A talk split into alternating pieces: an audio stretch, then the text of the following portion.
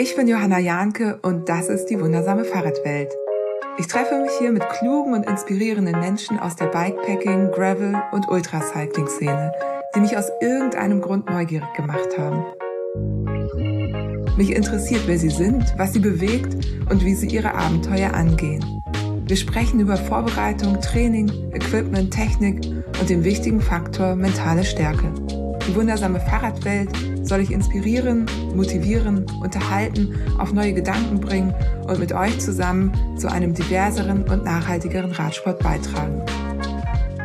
Herzlich willkommen zu einer neuen Episode der wundersamen Fahrradwelt und mein heutiger Gast ist Max Riese. Ich freue mich sehr, sehr, sehr, dass Max heute Zeit hatte für ein Interview, denn er ist schon einige der großen Self-Support-Rennen im Ultrabereich mitgefahren und ich habe schon ewig nach jemandem gesucht gehabt, der so ein bisschen vergleichen kann und wo man eben auch nochmal die Rennen so ein bisschen gegenüberstellen kann.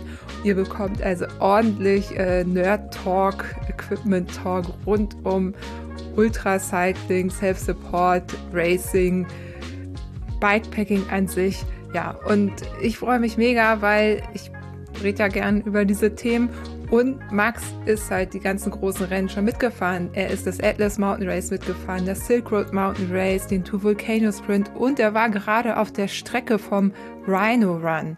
Und jetzt fragt ihr euch, hm, habe ich ja noch gar nichts von gehört vielleicht oder vielleicht habt ihr davon auch schon gehört. Der Rhino Run sollte schon vor zwei Jahren zum ersten Mal stattfinden und zwar in Südafrika und Namibia. Das wurde dann durch Corona eben zweimal verschoben ja, Max war auf der Strecke zusammen mit ein paar Freunden, hat da auch einen Film drüber gemacht und erzählt so ein bisschen was von der Strecke und warum er davor Angst hat, den zu fahren oder warum er auf jeden Fall großen Respekt hat. Mehr spoiler ich hier jetzt aber an dieser Stelle auch nicht. Ja, und bevor es losgeht, noch ein großes Ultrarennen wird von meinem ersten Werbepartner Craft Sportswear supported und zwar Unbound Gravel. Und das zeigt so ein bisschen, wie ernst das Craft auch meint, sich in diesem Bereich zu etablieren. Außerdem werden sie in Zukunft ihre Radsportbekleidung komplett neu kategorisieren. Es gibt Aero, Nano, Endurance, Gravel und Offroad. Grund hinter den neuen Bezeichnungen ist der, dass es euch einfacher fallen soll, die richtigen Trikots und Hosen zu finden. Aero, wie ihr euch denken könnt, ist für alle, die schnell fahren wollen, aerodynamische Stoffe und eng anliegende Trikots. Nano hingegen ist eher für die KletterspezialistInnen. Das sind leichte Trikots und leichte Hosen, die luftig sind und einen hohen Mesh-Anteil haben. Endurance ist für die, die lange unterwegs sind. Hier ist es eher der Komfort, der im Vordergrund steht. Dann noch die Gravel-Linie, die mit Mesh- und Reißverschlusstaschen an Bib-Shorts für mehr Stauraum sowie lockeren Jersey-Passformen punktet. Absolutes Highlight dieser Kollektion sind die Trikots, die mit Designs versehen sind, die in Kooperation mit dem Anbau und Gravel entstanden sind. Ja, und in der Offroad-Linie von Craft findet sich dann alles, was die Herzen der MountainbikerInnen höher schlagen lässt. Also auch Loose-Fit-Jerseys und Shorts. Und wenn ihr jetzt neugierig geworden seid, dann guckt am besten auf craftsportswear.com. Das ist die internationale Seite, die aber auch nach Deutschland versendet und dort gibt es die Sachen alle schon. Und der zweite Werbepartner ist helden.de. Diese Fahrradversicherung beinhaltet wirklich das komplette Rundum-Sorglos-Paket. Unter anderem mit weltweitem Schutz bei Diebstahl und Reparatur, Pannen- und Unfallhilfe, innerhalb der EU, Schweiz, Liechtenstein, Norwegen und dem Vereinigten Königreich und ist gültig für Fahrräder und E-Bikes. Aber auch alle anderen FahrradfahrerInnen, die jetzt nicht in der Weltgeschichte unterwegs sind, sind bei helden.de bestens aufgehoben. Der Premium E-Bike und Fahrradschutz ist nämlich nicht nur eine Diebstahlversicherung, sondern ein kompletter Vollkaskoschutz. Der Verschleiß zum Beispiel ist inklusive der Diebstahl von Fahrradzubehör ist ebenfalls abgesichert. Es gibt keine Selbstbeteiligung. Die Teilnahme an Radsportveranstaltungen ist abgesichert und alles ist komplett digital und jederzeit kündbar. Ja, und das Beste, mit meinem hellen Code JOJA2 spart ihr dauerhaft jedes Jahr einen Monatsbeitrag auf den E-Bike und Fahrradschutz von helden.de. Alle weiteren Infos unter helden.de slash bike und ich habe euch das natürlich auch nochmal alles in der Podcast-Beschreibung verlinkt. Vielen Dank an Craft Sportswear und helden.de für den Support und ich wünsche euch jetzt ganz viel Spaß mit dem Interview mit Max Riese. Warst du krank? Hattest du Corona? Ja, ich hatte vor Ostern Corona, was jetzt prinzipiell nicht so schlimm war. Also ich glaube, ich habe halt einfach 30 Stunden oder sowas wirklich gelegen und danach war es relativ okay. Und dann habe ich aber einfach so ganz schräge Kopfschmerzen, Rückenschmerzen, Kieferschmerzen und sonst was bekommen und halt was diese Müdigkeit und so weiter. Und jetzt am Samstag bin ich, habe ich mir dann gedacht, ja, jetzt fange ich wieder mit dem Training an, weil der Arzt hat mir jetzt die Freigabe gegeben. Und ähm, ja, da habe ich dann ziemlich extreme Schmerzen im Kiefer auf einmal bekommen und da hat sich eine Entzündung im Kiefer gebildet, die jetzt nächste Woche Dienstag dann hoffentlich abschließend behandelt wird. Also sie haben es jetzt schon aufgebohrt und jetzt muss die Entzündung abschwellen und das Eiter alles raus und ja, also so Sachen können da alles passieren, was ich auch nicht gewusst habe. Nee, das habe ich jetzt auch noch nicht gehört. Also Long-Covid, klar, man kriegt das ja so ein bisschen mhm. mit. Irgendwie vis-à-vis -vis postet da ja irgendwie auf Instagram immer, wie es ihr geht und so. Aber entzündeter Kiefer? Also, also, es steht halt oft drin, so Kieferschmerzen und so weiter, was die. Also es geht dann auf die Muskulatur einfach. Ja. Also das Virus kann auch Gewebe angreifen generell, deswegen gibt es auch Rückenschmerzen zum Beispiel als Folge. Und wahrscheinlich ist jetzt so, dass ich halt sowieso schon ein bisschen was da irgendwie gehabt habe in einem Zahn sozusagen oder so, was man halt so offensichtlich nicht sieht. Und klar, wenn dann halt der Körper schwach ist, dann ist er angreifbarer und dann steht sowas halt nebenbei mit. Und das übersehen die Leute halt leider sehr oft. dass es nicht nur um bisschen Schnupfen, Fieber oder sonst was geht, sondern dass da ein Haufen Sachen halt da mitkommen. Und mein Arzt hat halt auch so, der war sehr nervös, also die haben mich sehr, sehr nett und sehr gut gecheckt mit EKG, Belastungstest und allem möglichen, um Myokarditis auszuschließen und dann auch sehr genau gehört, wenn du halt Leistungssportler bist, naja, hm, was sind die Symptome und dass ich mich jetzt, jetzt nicht sozusagen kaputt trainiere, wenn ich da anfange. Ja, das ist ja auch, also wir sind jetzt äh, schon mittendrin im Podcast. ähm, Max, ich stelle dich auch gleich noch vor, beziehungsweise du, aber das fand ich jetzt auch spannend. Und ähm, wie geht's da jetzt für dich weiter? Also guck, fängst du ganz vorsichtig an zu trainieren wieder oder wie gehen dann die ÄrztInnen damit um? Also ähm, generell muss ich jetzt mal so sagen, dass ich wirklich sehr froh bin, dass ich einen sehr engagierten Hausarzt habe, der halt selber Sportler ist. Und das ist, glaube ich, generell sehr wichtig, dass man sich da jemanden sucht, der, der einen versteht, sage ich jetzt einmal.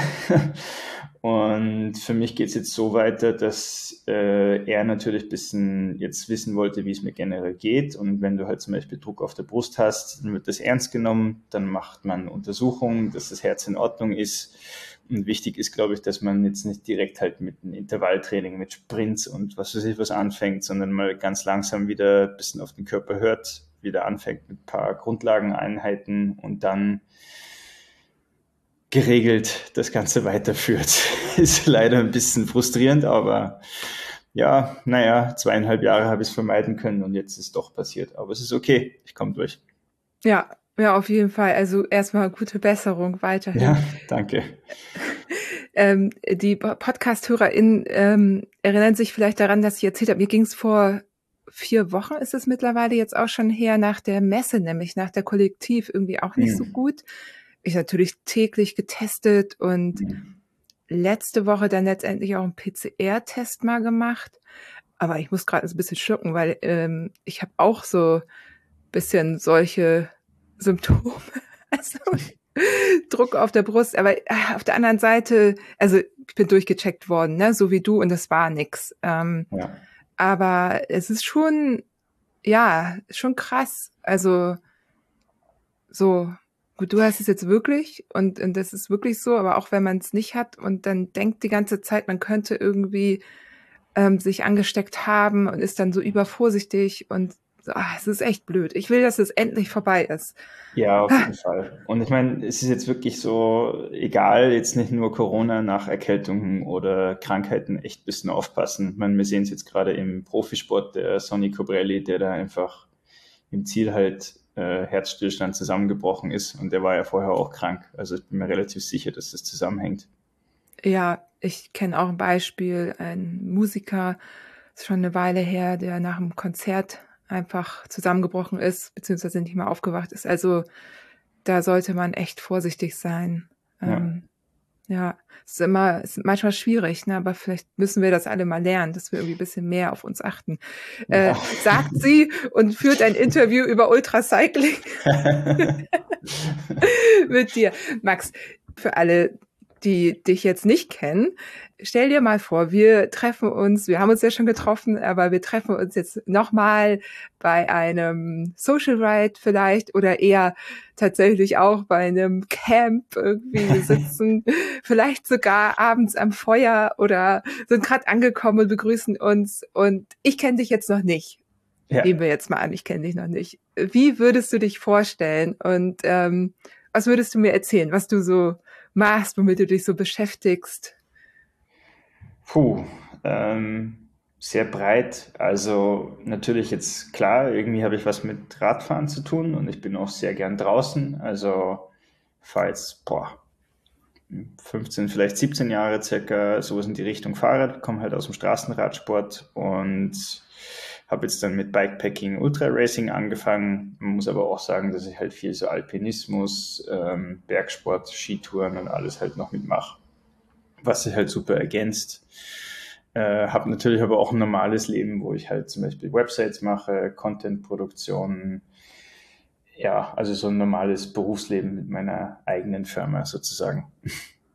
Alles klar. Erklär mal, was so Content Produktion bedeutet.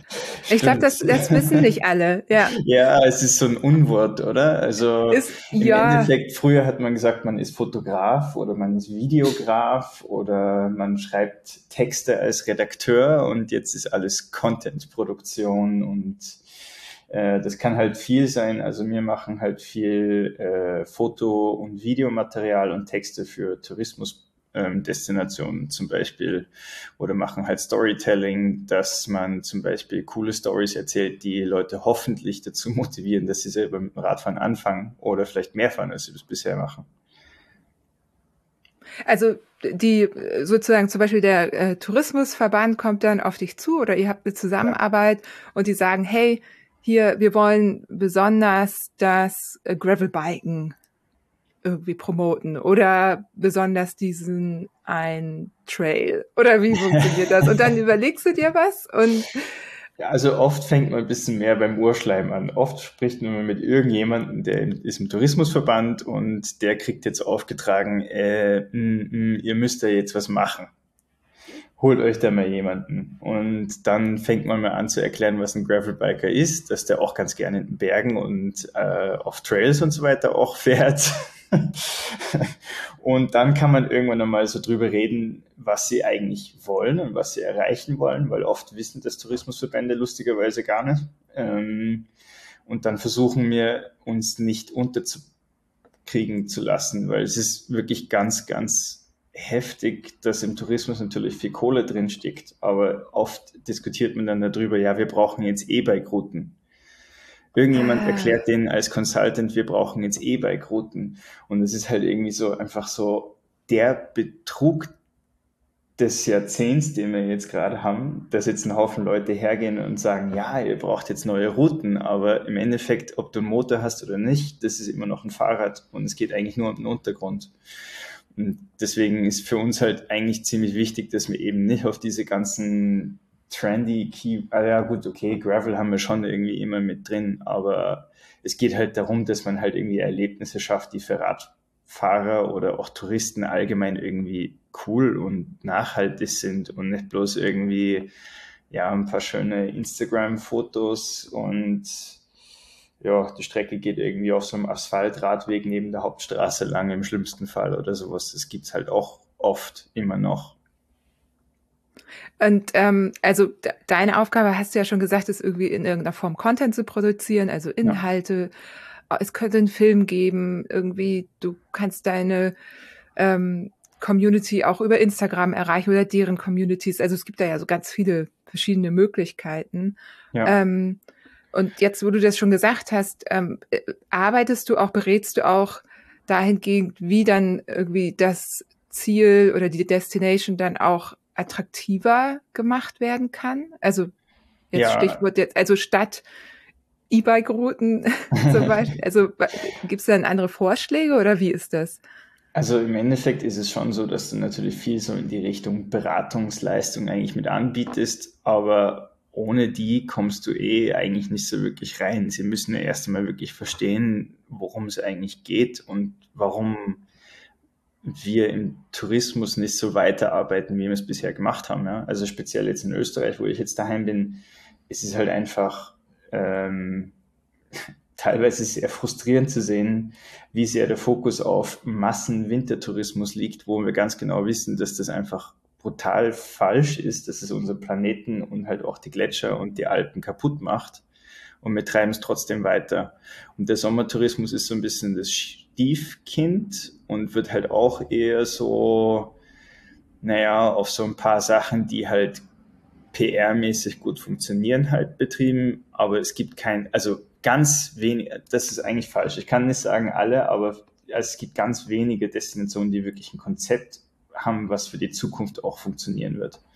Und da sind wir jetzt einfach dabei. Also ich will jetzt nicht einfach die nächste, naja, man könnte Drecksschleuder sagen, die halt einfach im Prinzip gegen Kohle irgendwie alles produziert, sondern wir wollen schon auch ein bisschen den Hut aufhaben und halt sagen, naja, hey, das muss irgendwie mit ein paar Zielen und, und Idealen vereinbar sein, die wir halt vertreten wollen, dass die Routen halt zum Beispiel auch mit öffentlichen Verkehrsmitteln erreichbar sind oder dass man eventuell sogar das sich zum Ziel macht, dass das eine Reiseroute ist, wo derjenige mit dem Fahrrad halt mehrere Tage reisen kann und nicht mit dem SUV hinfährt, um dann dreimal sein Fahrrad dort zu fahren. Weißt du, ich meine? Also ja.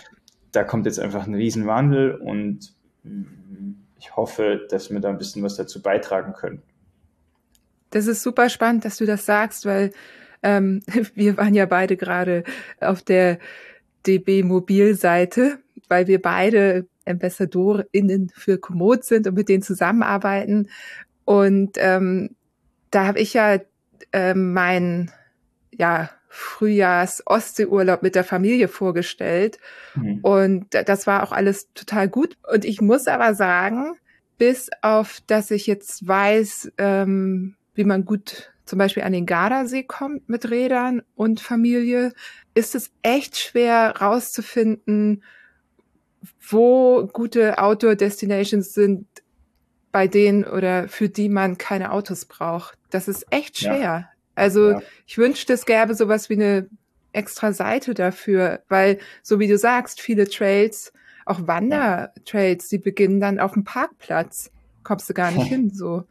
Das stimmt, ja. Und es ist halt einfach ein Riesen, also du kannst es nicht immer komplett vermeiden, aber ähm, es ist natürlich schon irgendwie das Ziel, zumindest Optionen anzubieten oder ähm, großteils, also manche Sachen sind halt einfach ein bisschen weg von, also man, wir wollen ja auch viel raus in die wirkliche Natur.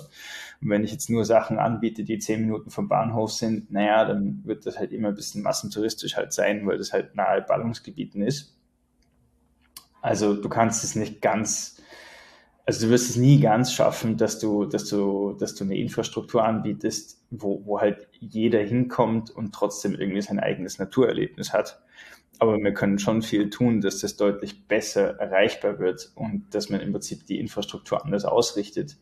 Weil wir haben ja jetzt seit 20, 30 Jahren einfach in ein komplett falsches Mobilitätssystem investiert mit dem Individualverkehr und Verbrennungsmotoren, ähm, während wir eigentlich seit Beginn oder Ende des 19. Jahrhunderts eigentlich ziemlich cooles Schienennetzwerk hatten, was wir jetzt zurückbauen. Das ist ja eigentlich komplett irre, wenn du es dir überlegst. Ja, ist es total. Und man fährt dann an den stillgelegten Bahnhöfen vorbei und denkt sich, hier möchte ich aussteigen. Ja. Und wir sind ja auch, also ich meine, das sind jetzt Teenager, ne? Also die sind schon einmal keine kleinen Kinder mehr, aber wir sind ja auch 30 Kilometer bis in das gemietete Ferienhaus gefahren. Also das geht ja. schon. So, ja. ne, wir brauchen das nicht vor der Haustür oder nicht nicht wirklich direkt am Bahnhof, aber ich will, ich möchte halt gerne dann dahin kommen einigermaßen sicher.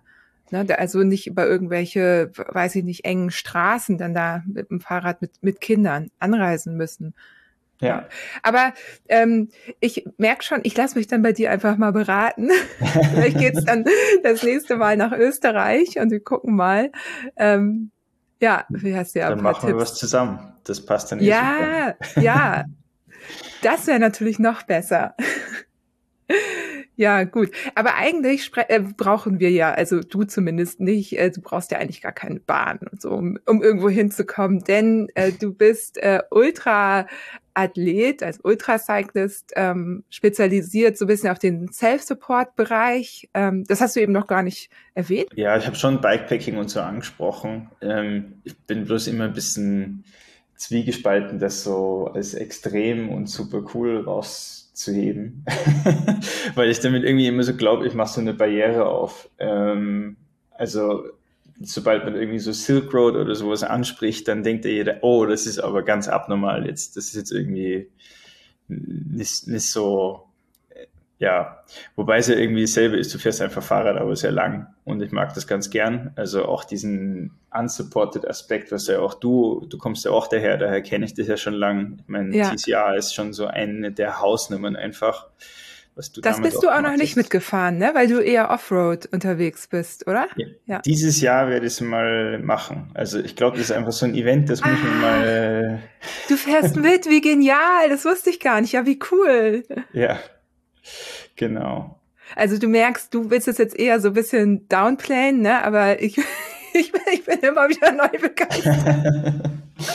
ja, ich Und, weiß es nicht. Ich bin halt irgendwie auf der einen Seite finde ich die Events ja einfach so cool, weil wir schaffen es halt mit solchen Events wirklich ähm, da eine große Begeisterung für was ähm, zu erzeugen, was ja irgendwie cool ist, dass wir uns so weit und ja so eigenständig bewegen können.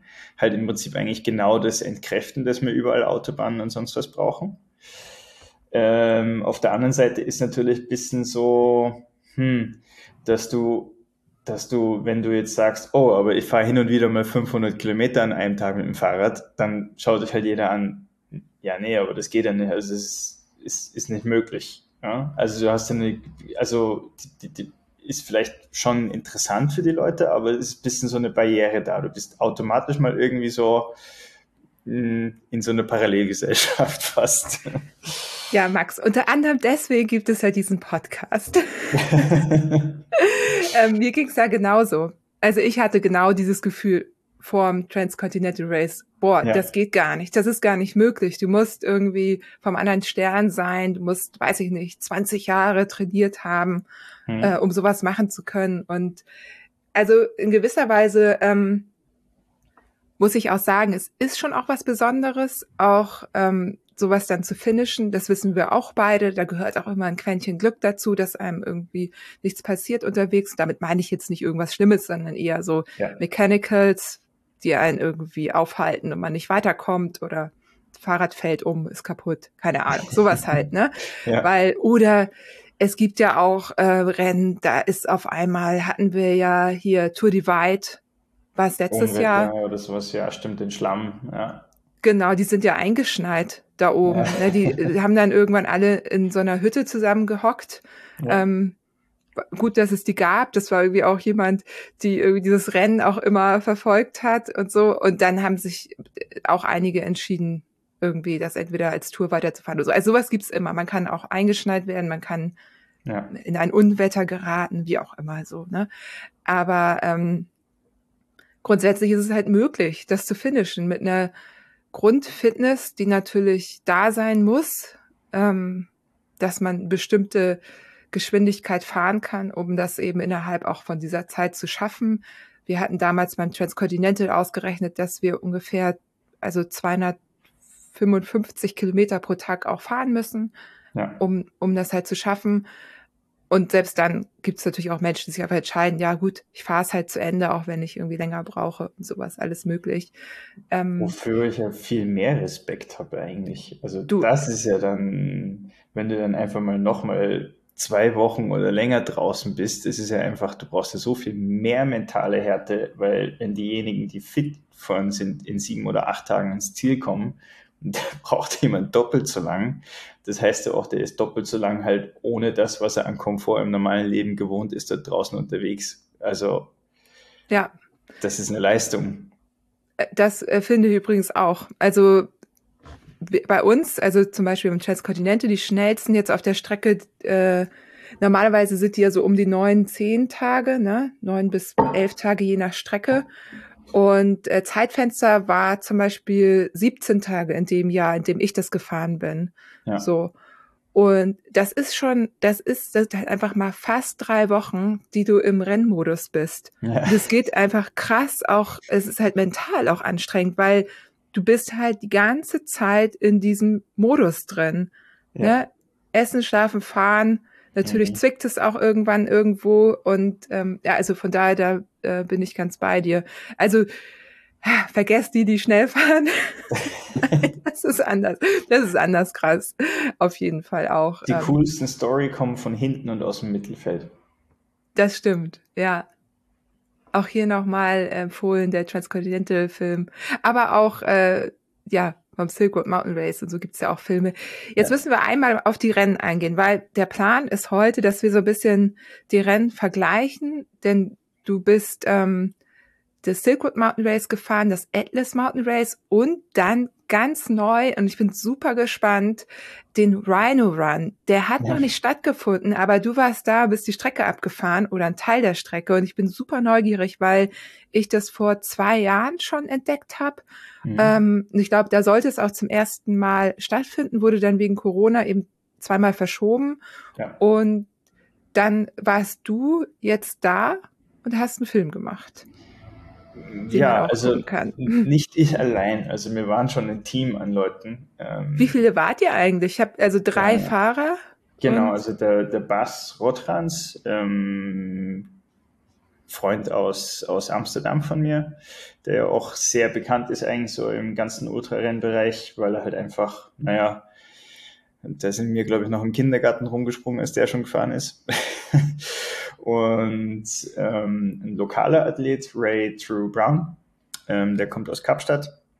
Und ähm, wir haben uns zwei Südafrikaner, ähm, Cici, also Carol Chris und Steven, als Filmcrew angeheuert, die das Ganze dokumentieren, weil das wäre jetzt schon frech gewesen, wenn wir das einfach fahren, aber da nichts drüber entsteht.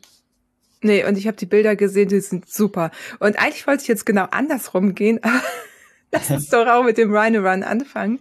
Ähm, und dann kannst du ja so ein bisschen Vergleiche ziehen, weil der Hintergrund ist der, dass ich viele Fragen bekommen habe, so Richtung Bikepacking-Setups. Und ja. ja, da dachten wir, machen wir das mal anhand dieser Rennen und du hast schon gesagt, ich hatte so die Idee, dass man das irgendwie so anhand von Touren irgendwie von zwei bis mehrtägig ja. und dann abhängig vom Terrain.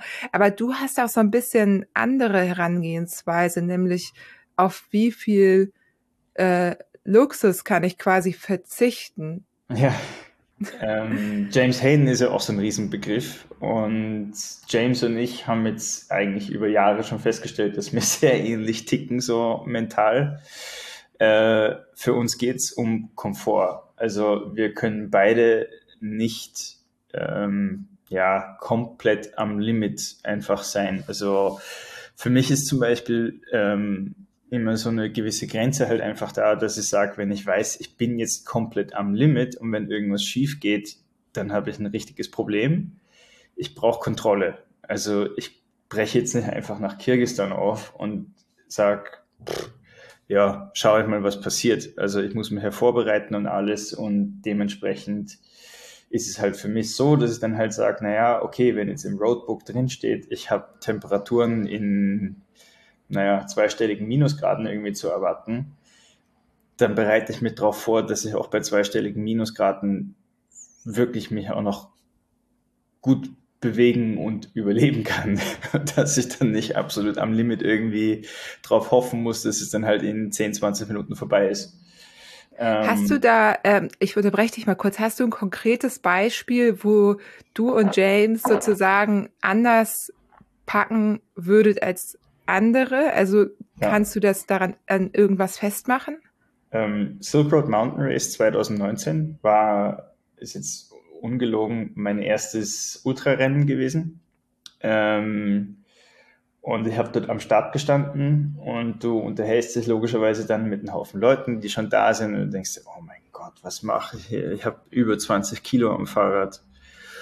Und alle sind halt so, wirken halt so, so souverän und so cool und du stehst halt dazwischen und denkst, oh Gott, also wenn ich das irgendwie schaffe, das wäre es die Erfahrung meines Lebens, ja. Und dann schaust du halt einen JP an und der hat keine Ahnung, zwei Taschen am Fahrrad das war's. Und dann steht dann doch auch noch irgendwie ein James Hayden, mit dem unterhält man sich und trifft ihn auch schon auf Vorbereitungstouren und der hat eigentlich fast mehr am Fahrrad gehabt als ich. Und das war eigentlich für mich jetzt tatsächlich dann, dann also da habe ich dann nachfragen müssen, so, hey, was hast du da jetzt alles dabei und so weiter. Und er hat sogar einen Rucksack dabei gehabt und so weiter. Ja, na, er hat das noch mit, weil wenn das passiert und hier und da und dann kommt man ins Gespräch und man merkt halt, ha, okay, also anscheinend hat auch einer von ganz vorn irgendwie eine, Herangehensweise, die, die, ja, die mir mehr entspricht als, als dieses komplett am Limit, so wie es bei manchen halt erscheint. Ähm, also James hat zum Beispiel auch alles an Essen dabei. Ich habe zwar meistens nicht alles an Essen dabei, aber ich versuche extrem viel selber Essen mitzunehmen, weil mein Magen halt zum Beispiel sehr, naja, äh, nervös reagiert auf diverse Sachen, die man manchmal so essen muss, wenn man nichts anderes findet. Äh, hier können auch alle HörerInnen, die es noch nicht getan haben, gerne nochmal den Podcast mit Bengt Stiller hören. Ja. Vom Silk Road Mountain Race. Der hat nämlich den Fehler gemacht, sich da ein Hütchen reinzuziehen, was mhm. nicht so ganz ja. äh, gut war. Ich glaube, so den hat es zwei Tage ausgenockt. Mhm, so was ähnliches hatte ich auch, ja. Ja. Ähm, aber das interessant, dass du das sagst mit äh, James Hayden. Übrigens für alle, die jetzt nicht so ganz tief drin sind oder eher ähm, Ultracycling erste seit kurzem verfolgen. James Hayden hat jahrelang das äh, Transcontinental Race dominiert, bevor ja. er in den Offroad-Bereich gewechselt ist. Ich weiß gar nicht. Ich habe ihn jetzt lange nicht, also ich weiß gar nicht, fährt er überhaupt noch Straße? Also ich habe auf jeden Fall nichts mitbekommen. Er ist viel Offroad unterwegs. Und ich glaube, 2019 war auch sein erstes Silk Road. Genau, ja. Also da haben wir uns kennengelernt und seitdem eigentlich immer mal wieder bei irgendwelchen Events wieder getroffen. Ähm, einmal Straße sind wir gemeinsam fahren beim ähm, Two Volcano Sprint. Ach klar, natürlich. Das ist ja Straße. Ja. Und ich war jetzt auch vor ein paar Wochen in Girona, äh, wo er jetzt wohnt. Und jetzt ist nur noch Mountainbike, alles Mountainbike. und er ist auch wirklich technisch sehr, also er fährt sehr schnell und sehr stabil in, in sehr technischem Gelände. Also da hat er sich schon sehr weiterentwickelt und er hat auch wirklich Spaß dabei. Ja, witzig. Nur mal so eine kleine Anekdote hier am Rand und dann höre ich auch auf, ähm, von meinen Erfahrungen zu erzählen. weißt du, ich bin nämlich zum Transcontinental Race überhaupt gekommen, weil mir nämlich eine Freundin ein Video von James Hayden geschickt hat, gesagt Echt? hat, hier, hier Johanna, guck mal, der ist wie du. Ich bin nämlich auch so. Ich brauche das auch. Ich brauche ja. auch diesen, sag ich mal, Sicherheits, äh, das Sicherheitsbackup im Sinne von warm genug Klamotten, extra Essen, und äh, ich bin auch so eine Planerin. Auf jeden Fall. Ich brauche auch ein bisschen Kontrolle. Und dann habe ich mir die Videos von dem angeguckt und bin natürlich auf die Videos vom Transcontinental Race gekommen. Und dann war es um mich geschehen, als dann noch Mike Hall von dem Spirit des Rennens erzählte. Da war so, okay, nehmt mich. Ja. ja. Und dann habe ich erst geguckt. Fixie-Sport eigentlich, oder? Ja, ja, ja, das war damals noch. Ich bin ja ähm, 2014 bis 2018 bin ich die Red Hook Serie gefahren. Das war so das letzte Jahr und ich hatte irgendwie Lust, was anderes zu machen. Ja. Also ja, cool. ich sage das immer so ganz platt so, ich wollte nicht mehr um die Welt fliegen, um im Kreis zu fahren, sondern eher, ja, lange auf dem Rad sitzen. Deswegen habe ich irgendwann auch mal mit Radsport angefangen, weil ich einfach auch, ich, ich habe mir ein Rad und kein Auto gekauft Ja. Und ähm, das ist irgendwann, wenn du in so ein, sag ich mal, Radsportding, du hast ja auch lange Radsport gemacht, da drin mhm. bist du, das hat ja nichts mehr mit, also bist ja ja, bist ja mit Autos hingefahren, keine Ahnung, fliegst, also wir sind halt einmal im Jahr nach New York, nach Mailand, ne, diese Serie Barcelona, London gab's dann ja. noch, also genau. Und da habe ich irgendwann so quasi so ein bisschen wieder die Kurve gekriegt und ja, bin ich auch ganz froh drüber. Obwohl ich die Fixie-Szene sehr vermisse. Das sind ganz, ganz tolle Menschen da. Und die fahren aber auch, viele von denen fahren jetzt äh, Gravel. Irgendwelche Bikepacking-Sachen, da trifft man sich dann wieder. Das ist auch sehr gut, ja. Ist eine kleine, ist, ja, wir sind eine sehr kleine Community, würde ich sagen. Man trifft sich immer, immer wieder, egal in welchem Bereich des Radsports irgendwie, lustigerweise. Ja, aber um zum Thema Komfort genau. zurückzugehen, ich glaube, ich sagen. wir sind ein bisschen wir, abgeschwiffen. Ja, wir glorifizieren das zu sehr. Ja, also oft wird es ein bisschen so zu sehr kommuniziert als, boah, keiner schläft, keiner hat irgendwas dabei, die schlafen dann nur irgendwie mit einer Rettungsdecke oder irgendwas. Und ich habe es ausprobiert selber, weil ich es wissen musste und für mich hat das überhaupt nicht funktioniert. Also es war einfach eine absolut schreckliche Erfahrung und halt eher dass ich mir das ganze Rennen damit versaut hätte. Also ich glaube, ich wäre mit einem normalen, komfortablen Setup tatsächlich ja, besser und schneller unterwegs gewesen. In glaub, welchem Rennen war das? Wo hattest du es ausprobiert? Ähm, to Volcano. Ah, ja. Ich hatte da so ein bisschen, ich habe halt das Line-Up gesehen und mir gedacht, hm, ja, okay, wenn wir jetzt alle nichts fahren können, dann fliegen wir halt, also fahren wir nach Italien und schauen wir, dass äh, also wenn sich dort alle versammeln, so Sofian, Ulrich, äh, Oma und so weiter und James war auch Fiona dort. Kolbinger. Die leider dann nicht gekommen ist. Ach, in, in dem, Jahr. Jahr. Ah, okay, okay, mhm. weil letztes Jahr war sie ja da. Okay, dann meinst du das genau. Jahr davor. Das ah, Jahr davor, Jahr. ja. Und dann habe ich mir so, hm, naja, also wenn ich jetzt richtig stark trainiere, ich meine, es gab nicht viel anderes zu tun während Lockdowns und so weiter.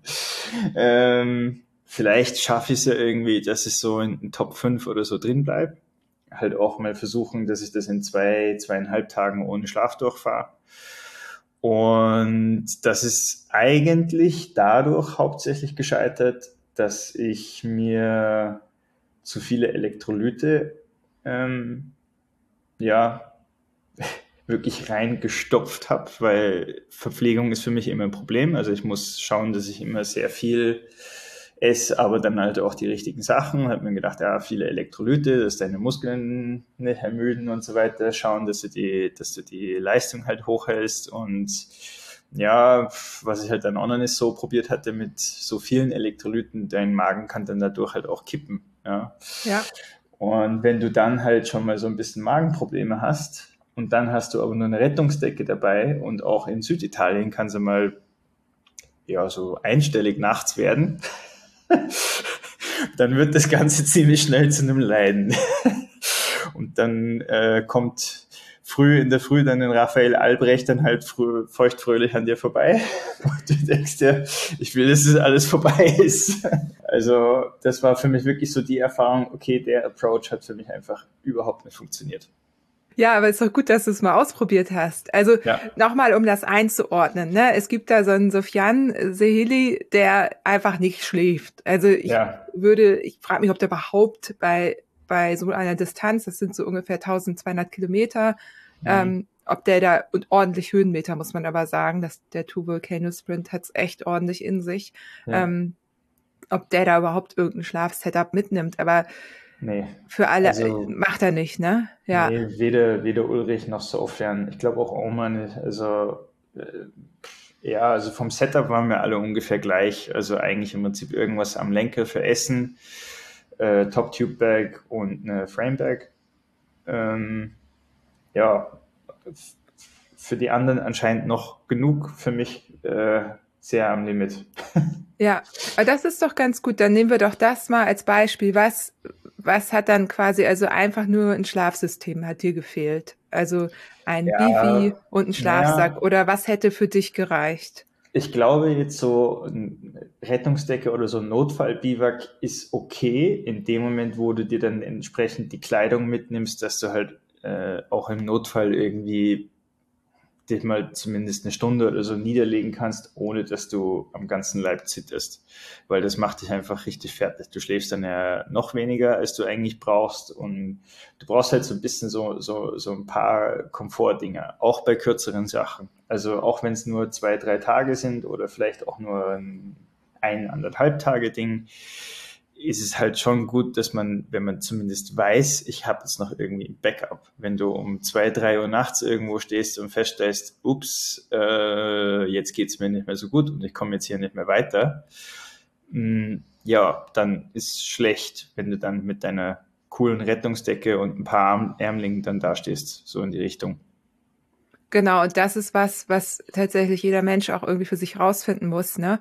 Ob dann der Bivi-Sack, also und der Schlafsack reichen. Es gibt Leute, die ähm, nehmen nur eine Matte mit, das ist natürlich auch noch so ein Punkt, eine, eine Isomatte und ja. äh, legen sich da mit dem Schlafsack rauf. Dann gibt's die, die sagen, hier, nee, ich brauche einfach noch einen Bibi-Sack drüber. Dann gibt's die, die sagen, hey, ich brauche ein Bibi, aber so ein quasi so ein bisschen luxuriöserer Bibi mit so einem Gestänge, dass du um den Kopf rum eben ja. so einen Raum hast. Und dann der nächste Schritt ist dann Mini-Zelt wo ja. man irgendwie dann doch auch sich geschützter fühlt.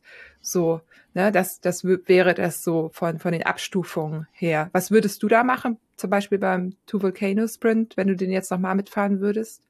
Ähm, wahrscheinlich würde ich es wieder mit so einem Notfall-Biwaksack probieren, aber mir zusätzlich die ähm, Downjacke und vielleicht ein paar Down-Pants oder sowas in die Richtung mitnehmen halt einfach, ja, dass du ein bisschen wärmer bist halt. Ja, Weil Schlafsack und Matte und alles ist dann wieder ein bisschen ein großer Schritt. Dann hast du halt wieder ja, 1,2 Kilo mindestens mehr. Ähm, und das ist dann halt einfach ein bisschen, hm, okay, das ist ein bisschen so zum Abwägen, aber ich würde halt einfach schauen, dass ich ein bisschen was dabei habe, dass es ein bisschen wärmer sind, weil du bist ja schon Straßenrennen, bist du oft irgendwie ein bisschen in der Zivilisation, du findest halt irgendwas, wo du dich zumindest drunter legen kannst. Also du bist jetzt nicht komplett einfach irgendwo auf einem Feld und bist im Regen oder irgendwas ausgesetzt. Oft zumindest. Aber ja, halt einfach ähm, bisschen mehr Wärme, bisschen mehr Komfort, wenn halt irgendwas schief geht, wäre schon definitiv gut. Und um nochmal zu vergleichen, weil das Transcontinental Race ist dem ja recht ähnlich, ne? deswegen ist jetzt auch ja. spannend.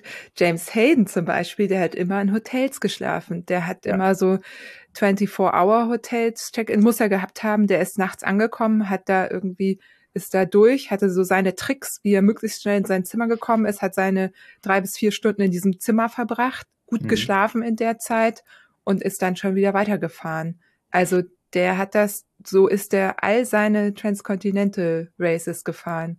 Klar, und es macht auch halt Sinn, wenn du auf so eine lange Zeit unterwegs bist, weil auch ein James fährt halt sieben, acht Tage auf dem, auf dem TCR. Und ähm, du baust halt dann irgendwann physisch ab und du kannst dich ja auch, also auch von der Hygiene her, ähm, da kann, ich weiß nicht, ob du Tristan und Belen, vielleicht kennst du die zwei auch, ähm, die sind äh, ich weiß nicht, wie ihr YouTube-Channel heißt, aber Tristan und Belen, das sind zwei, die halt so um die Welt bikepacken, also jetzt gar nicht so rennmäßig.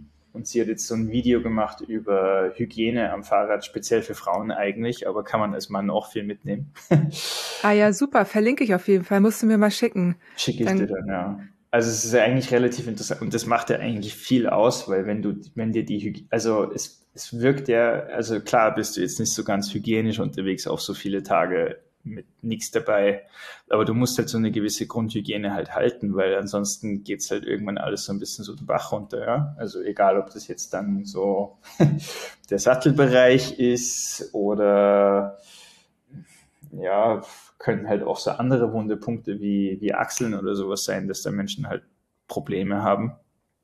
Ähm, und da muss man einfach ein bisschen, bisschen aufpassen, dass eine gewisse Grundhygiene halt da ist. Und das fällt dir deutlich leichter, wenn du zum Beispiel ein Hotel hast, wo du dich halt schnell duschst, schläfst in drei Stunden, brichst wieder auf und bist aber komplett ungestört und in einem warmen, also du weißt ja nicht, wo du, wo du dann, wenn du halt müde bist ohne Hotel, dann halt schlafen musst, ob das halt ein Bus Haltestelle ist und es regnet halt drauf oder Parkplatz und dann kommen irgendwelche und machen dort Party am Parkplatz nachts oder sowas, da hast du halt nie die Ruhe oder die, die Sicherheit, wenn man es so will, ja. Ja, also auch nochmal für alle, die vielleicht nicht jeden der Podcasts mit Fiona Kolbinger gehört haben, die hat zum Beispiel auch eine Mischung gemacht, ne? Ja. Die hat so gesagt, irgendwie, ja, okay, jeden zweiten Tag ungefähr. Ich kann, weiß es nicht, ob es genau jeden zweiten Tag war, aber die hat so 50-50 Hotel und draußen schlafen gemacht. Mhm. Ähm, weil genau so wie du sagst, Marion und ich zum Beispiel, wir haben uns dann, weil wir eben dieses Bibi Setup nicht vorher testen konnten. Das war hier in dem Jahr ziemlich kalt so mhm. und ähm, haben uns dann entschieden, dass wir komplett das mit Hotels machen. Wir hatten zwar ein Notfallbaby dabei, einfach ja. Falls man irgendwo strandet, das zieht man sich alles an und kann da zumindest warm drin sein. Aber ja. genau, wir haben uns einfach für Hotels entschieden, und das war richtig, richtig gut, weil wir konnten eben jede Nacht duschen, unsere Sachen durchwaschen. Es hat uns natürlich ein bisschen Zeit gekostet, aber für uns war das perfekt. Es war so genau das Richtige für das erste große Ultrarennen. Ich glaube, da geht es halt auch oft wieder so ein bisschen viel um dieses klassische Instagram versus Reality. Jeder zeigt, wie hart er ist und wo er nicht überall bivakiert und schläft und irgendwas. Und ja, ja, komisch, ne? Also ich habe noch nie das Bedürfnis gehabt, das zu machen. Aber ja. ich kann, es ist halt, es, also ja, also zum Glück, ich bin da so relativ frei von, aber es gibt natürlich Menschen, die sich dann auch davon beeinflussen lassen, dass man nur dann ja. richtig Bikepacken geht, geht nee. wenn man irgendwie draußen Survival-Modus und so. Es ist ja. überhaupt nicht so. Also es ist ja wirklich so, also wenn wir jetzt mal ganz ehrlich sind, 95 Prozent der Leute gehen Bikepacken und werden sicher in Hotels schlafen. Und das ist auch vollkommen okay. Es ist überhaupt nichts falsch damit. Also wenn ich die, wenn ich die Möglichkeit habe und es bietet sich gut an und ich finde ein günstiges, aber gutes Hotel irgendwo, wenn ich jetzt nicht gerade im Rennen unterwegs bin, naja klar nehme ich dann das Hotel. Und wenn ich einen richtig coolen Campingplatz habe, dann nehme ich auch gern den Campingplatz, aber ich fange jetzt ja nicht an, dass ich jedes Mal auf Krampf dann irgendwie draußen bei schlechtestem Wetter oder sonst was schlafen, nur weil das so sein muss. Und ich glaube, das ist halt auch so eine der Vorurteile halt ist, die wir halt leider so bei uns ein bisschen haben. So, ja, Bikepacker bist nur, wenn du halt überall draußen schläfst und am besten eigentlich gar nichts. Ja? am besten der Regen prasselt dir aufs Gesicht. Aber darum geht's ja, du sollst ja Spaß dabei haben. Ja, und ich finde auch, also wir haben ja alle auch irgendwie, ich meine, die meisten einen recht anstrengenden Alltag und manchmal passt es dann einfach nicht, so wie du sagst, ja. oder das Wetter spielt nicht mit und bevor man dann zu Hause bleibt, also ich finde es super. Also ich, ich, ne, man muss natürlich auch irgendwie, klar, ähm, zu zweit ist immer ganz gut, dann ist es halt auch nicht so teuer, dann kann man sich immer ein Zimmer teilen, ja. so, aber auch ein gutes äh, Setup und darüber können wir ja auch noch mal sprechen. Es kostet auch einfach ein bisschen was, ne? Das ja, super leichte Zelt, super leichter Schlafsack, super leichte Isomatte. Das muss man halt auch erstmal haben, so. Auf jeden Fall, ja. Und es ist halt auch immer so ein bisschen so ein Abwägen, was macht man, ähm, was ist dort das unterste Limit, was ich machen kann und ähm, ja, was will ich dann auch dafür ausgeben, ja. Also wenn ich, also ich finde zum Beispiel manchmal ein bisschen schräg so, äh, wenn jemand jetzt entschließt, dass er das mal ausprobieren will zum Bikepacken, du brauchst dann jetzt nicht irgendwie um 4000 Euro das beste Setup, was die Welt je gesehen hat. Du kannst halt einfach mal ausprobieren mit dem Zeug, was du hast oder dir halt paar günstigere Sachen und wenn es dir dann taugt und du das mehr machen willst, dann kannst du dann eh immer noch upgraden. Aber das ist halt, also wir machen das ja auch so ein bisschen wieder zu so einem Luxusding damit, dass jeder halt dann sein 700 Gramm Zelt dann präsentiert, so in die Richtung. Ja. Ja. Spannend. Okay, jetzt hatten wir, ich versuche nochmal, dass wir so ein bisschen den Vergleich hinbekommen. Also wir ja. hatten jetzt Transcontinental Race, 4000 Kilometer durch Europa, Straße, To Volcano ja. Sprint, äh, 1200 Kilometer ja. Straße. Das ist eher ein Sprint. Also, ne? Im Ultra, ja, ich muss auch aber lachen, aber halt auf der Straße ist das quasi im Ultrabereich ein Sprint. Die meisten Rennen sind so zwischen 2,8 und bis zu 6000 Kilometer lang. ne, wobei du ja schon gesagt hast, das Transcontinental Race ist so, ja, mit das relevanteste Rennen in dem Bereich, wobei es natürlich auch noch, ähm, also Trans Am gibt, ähm, einmal äh, quasi quer durch Amerika. Ja. Ähm, das ist halt noch mal ein bisschen länger. Aber dadurch, dass das Transcontinental Race in Europa ist, es wurde auch deswegen von Mike Hall damals ins Leben gerufen, ähm, dass das halt für so viele Menschen wie möglich erreichbar ist und deswegen halt in Europa und nicht zum Beispiel äh, in Marokko. und da kommen wir jetzt auch so drauf zu sprechen, weil ähm, Offroad Rennen im zum Teil alpinen Geländen sind, das ist einfach nochmal eine andere Geschichte. Das ist anders. Mhm. Ne? Es ist jetzt irgendwie nicht, das eine ist nicht schwerer als das andere, aber ähm, die PlanerInnen unter uns äh, müssen, müssen deutlich mehr planen. ja. ja. Also, naja, ja und nein. Ähm, also da ist natürlich wieder auch der Unterschied, ähm, Transcontinental ist zum selber planen. Also da muss man die Route komplett selber planen. Stimmt. Und beim Atlas und auch beim Two Volcano ist ja eine vorgegebene Route. Das hat halt beides Vor- und Nachteile. Silk Road auch, ne? Silk Road auch, genau. Also ich mag oft eigentlich Rennen, wo die Route vorgegeben ist, aber nicht, weil ich zu faul bin, selber zu planen. Ich plane sehr ger gern. Aber ähm, ja, also wenn du dir deine Route selber planen musst, dann wirst du, um von fahren zu können, immer die unschönere Route nehmen müssen. Bist dann halt ja. auf Bundesstraßen und sonst was unterwegs. Und das ist halt einfach ein Vorteil, wenn ich halt speziell Offroad halt eine vorgegebene Route habe, dann weiß ich halt immer, dass es wahrscheinlich richtig schön ist und sich auch lohnt, nicht nur, weil du jetzt gerade ein Rennen fahren willst, sondern landschaftlich halt auch was ist, was du definitiv machen willst. Ähm, ja, Atlas Mountain Race, wenn wir jetzt da drauf gehen, ich meine, das ist jetzt ungefähr dieselbe Distanz wie ähm, Two Volcano Sprint, aber Two Volcano Sprint sind jetzt ja für die schnelleren Fahrer so zweieinhalb, drei Tage. Und Atlas Mountain Race ist für die schnelleren Fahrer so vier, fünf Tage. ja. Und das ist dann, geht dann halt rauf. Also die letzten werden dann halt nach 10, 11, 12 Tagen sowas. Ja, warte mal, nee. Atlas Mountain Race war, glaube ich, sieben, acht Tage. Ja, das weiß ich genau. jetzt nicht genau. Aber es dauert auf jeden Fall deutlich länger. Und das ist jetzt, glaube ich, auch schon so der große Unterschied. Ähm, da gibt's ja dieses äh, Slovenia-Video von PCR Gravia, was sehr, sehr empfehlenswert ist, ähm, wo sie sagen, die, die Relation von Gravel zu Straße ist 1 zu 4. Also du fährst viermal so viel auf der Straße. Nein, naja, kommt, kommt, drauf, den, kommt ja. drauf an. Ja, kommt drauf an. Ich habe also jetzt hier so norddeutscher Gravel. Ja. das ist ein bisschen anders, da sage ich immer. Ähm, das, was habe ich denn gesagt? 1 zu 2 quasi. Ja, aber ja. so, so wie sie es erzählen in dem Video, ist halt ziemlich lustig gemacht. Okay, halt schick mir den Link.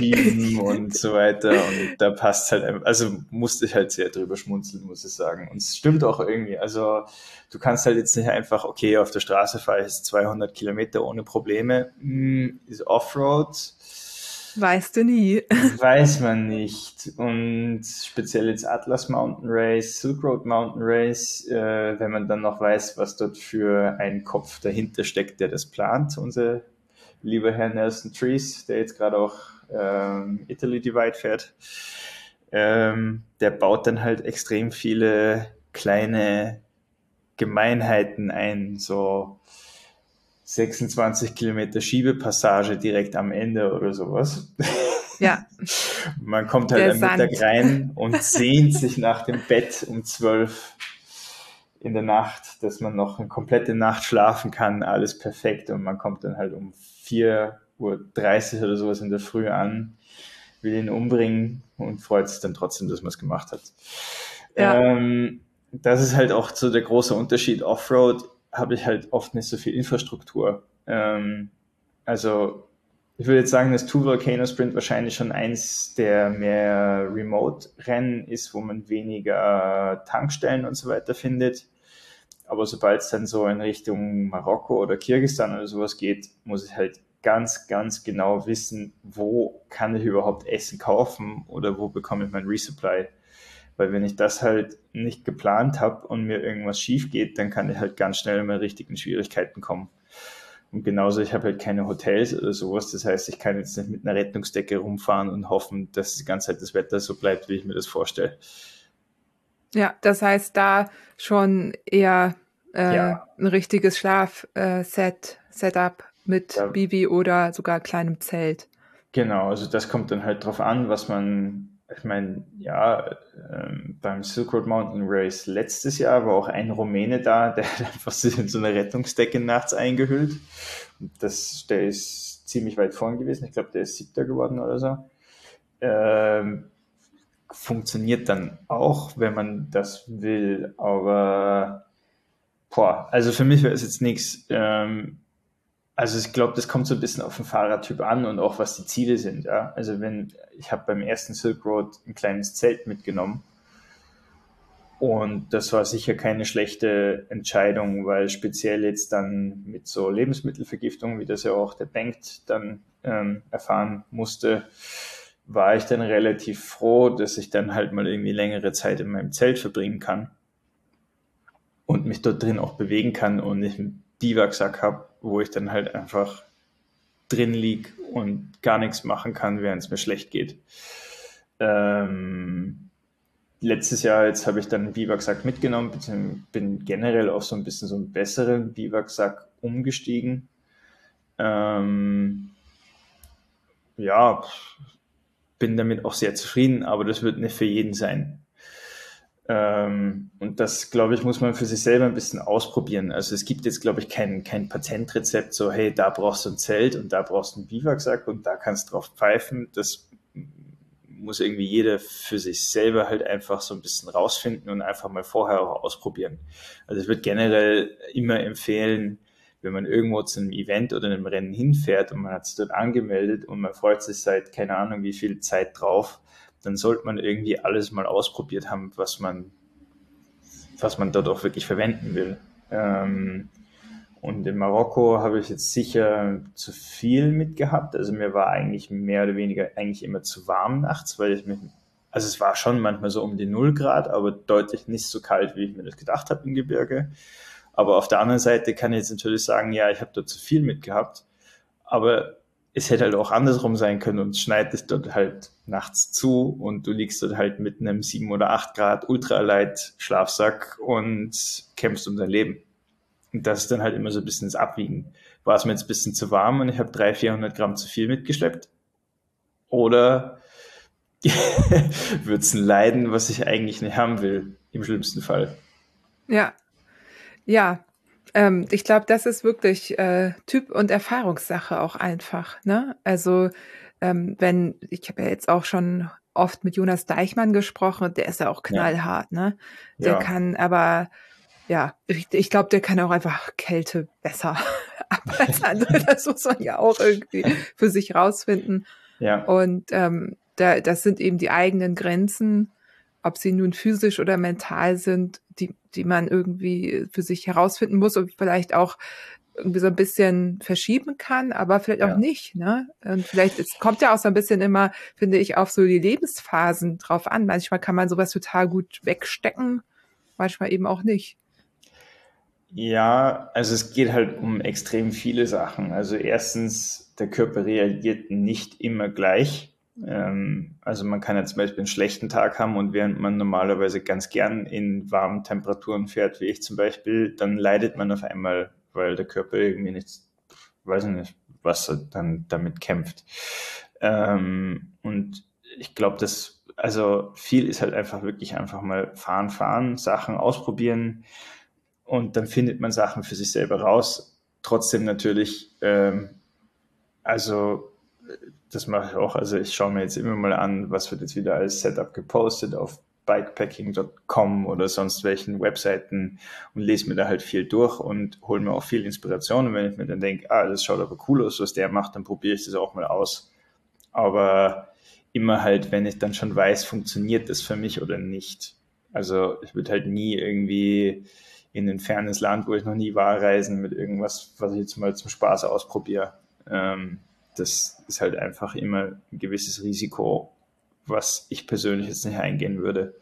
Und es gibt dann halt einfach, also Atlas Mountain Race zum Beispiel würde ich jetzt mal, also es ist definitiv nicht so das Einsteiger-Offroad-Rennen, was jetzt oft von vielen so genannt wird. Definitiv nicht. Also es ist schon ultra hart einfach, auch von der Streckenwahl, so wie das Nelson macht. Aber da hat man noch irgendwie so bessere Resupply-Struktur und von Klima und so weiter ist das alles ganz angenehm, so prinzipiell. Es kann zwar ziemlich warm sein, aber man hat jetzt keine brutalen Unwetter oder Wetterinstabilitäten oder andere Sachen oder auch Hunde oder solche Sachen, die einem da ja. in den Weg kommen kann. Ähm, aber wenn es dann halt zum Beispiel so Silk Road Mountain Race oder halt auch Rhino Run, wo wir dann sicher noch drüber sprechen werden, wenn dann halt so ein bisschen mehr Variabilität im Spektrum, was einem das Wetter und andere Sachen so entgegenwerfen können, dann muss man halt einfach noch ein bisschen mehr Vorbereitung reinstecken, beziehungsweise halt auch ähm, vielleicht ein bisschen mehr Komfort einplanen weil nur weil der Veranstalter reinschreibt, ja, stell dich mal auf 0 Grad oder weniger ein, heißt es ja nicht, dass es schlimmer für dich kommen kann. Also ich würde halt schon immer auch empfehlen, auch wenn Roadbook, also Roadbooks sind eigentlich meistens immer so die beste Informationsquelle. Wenn ich jetzt ein Rennen mich anmelde, dann lese ich mir das durch, wirklich Wort für Wort und fange nicht an, dass ich nur die Fragen beantworte, indem ich mir da irgendwas aus dem Dokument raussuche. Aber dann muss ich natürlich selber noch mein Research machen. Vielleicht einmal schauen, ob ich irgendwas, irgendeinen Reisebericht von irgendjemandem finde oder sonst was. Bisschen mich damit, zum Beispiel Sprachbarrieren können auch ähm, sehr schwierig sein, wenn man dann nicht das Essen zum Beispiel bekommt, weil man einfach nicht weiß, wie man das ausspricht, wenn man zum Beispiel Brot haben will und kein Fleisch. Ähm, ja, und da muss man einfach selber dann, glaube ich, noch viel, viel Research und viel, viel Arbeit halt reinstecken. Und ohne das wird es halt immer ein gewisses Risiko halt haben, dass dort irgendwas schief geht. Und das ist dann einfach ärgerlich, wenn man ja so weit reist oder so viel Arbeit reinsteckt und dann passiert irgendwas mini, keine Ahnung, kann auch eine gerissene Kette sein und du hast kein Kettenschloss dabei. Dann hast du zwei, drei Gramm Ersatzteil nicht dabei gehabt und kannst dein Rennen einfach nicht weitermachen. Ja, Kettenschlösser sind sehr viel wert. Ähm, ja. Genauso wie hier, ähm, na, die einer Schaltung, oh Gott, jetzt fällt mir das Wort. Schaltaugen. Die ah, können nämlich ja. auch gerne mal schon vorm Rennen beim Transport abklicken. Äh, Also alles, alles schon passiert. Genau. Ich habe aber eine Kette, äh, hier meine äh, Campagnolo-Kette von der EK.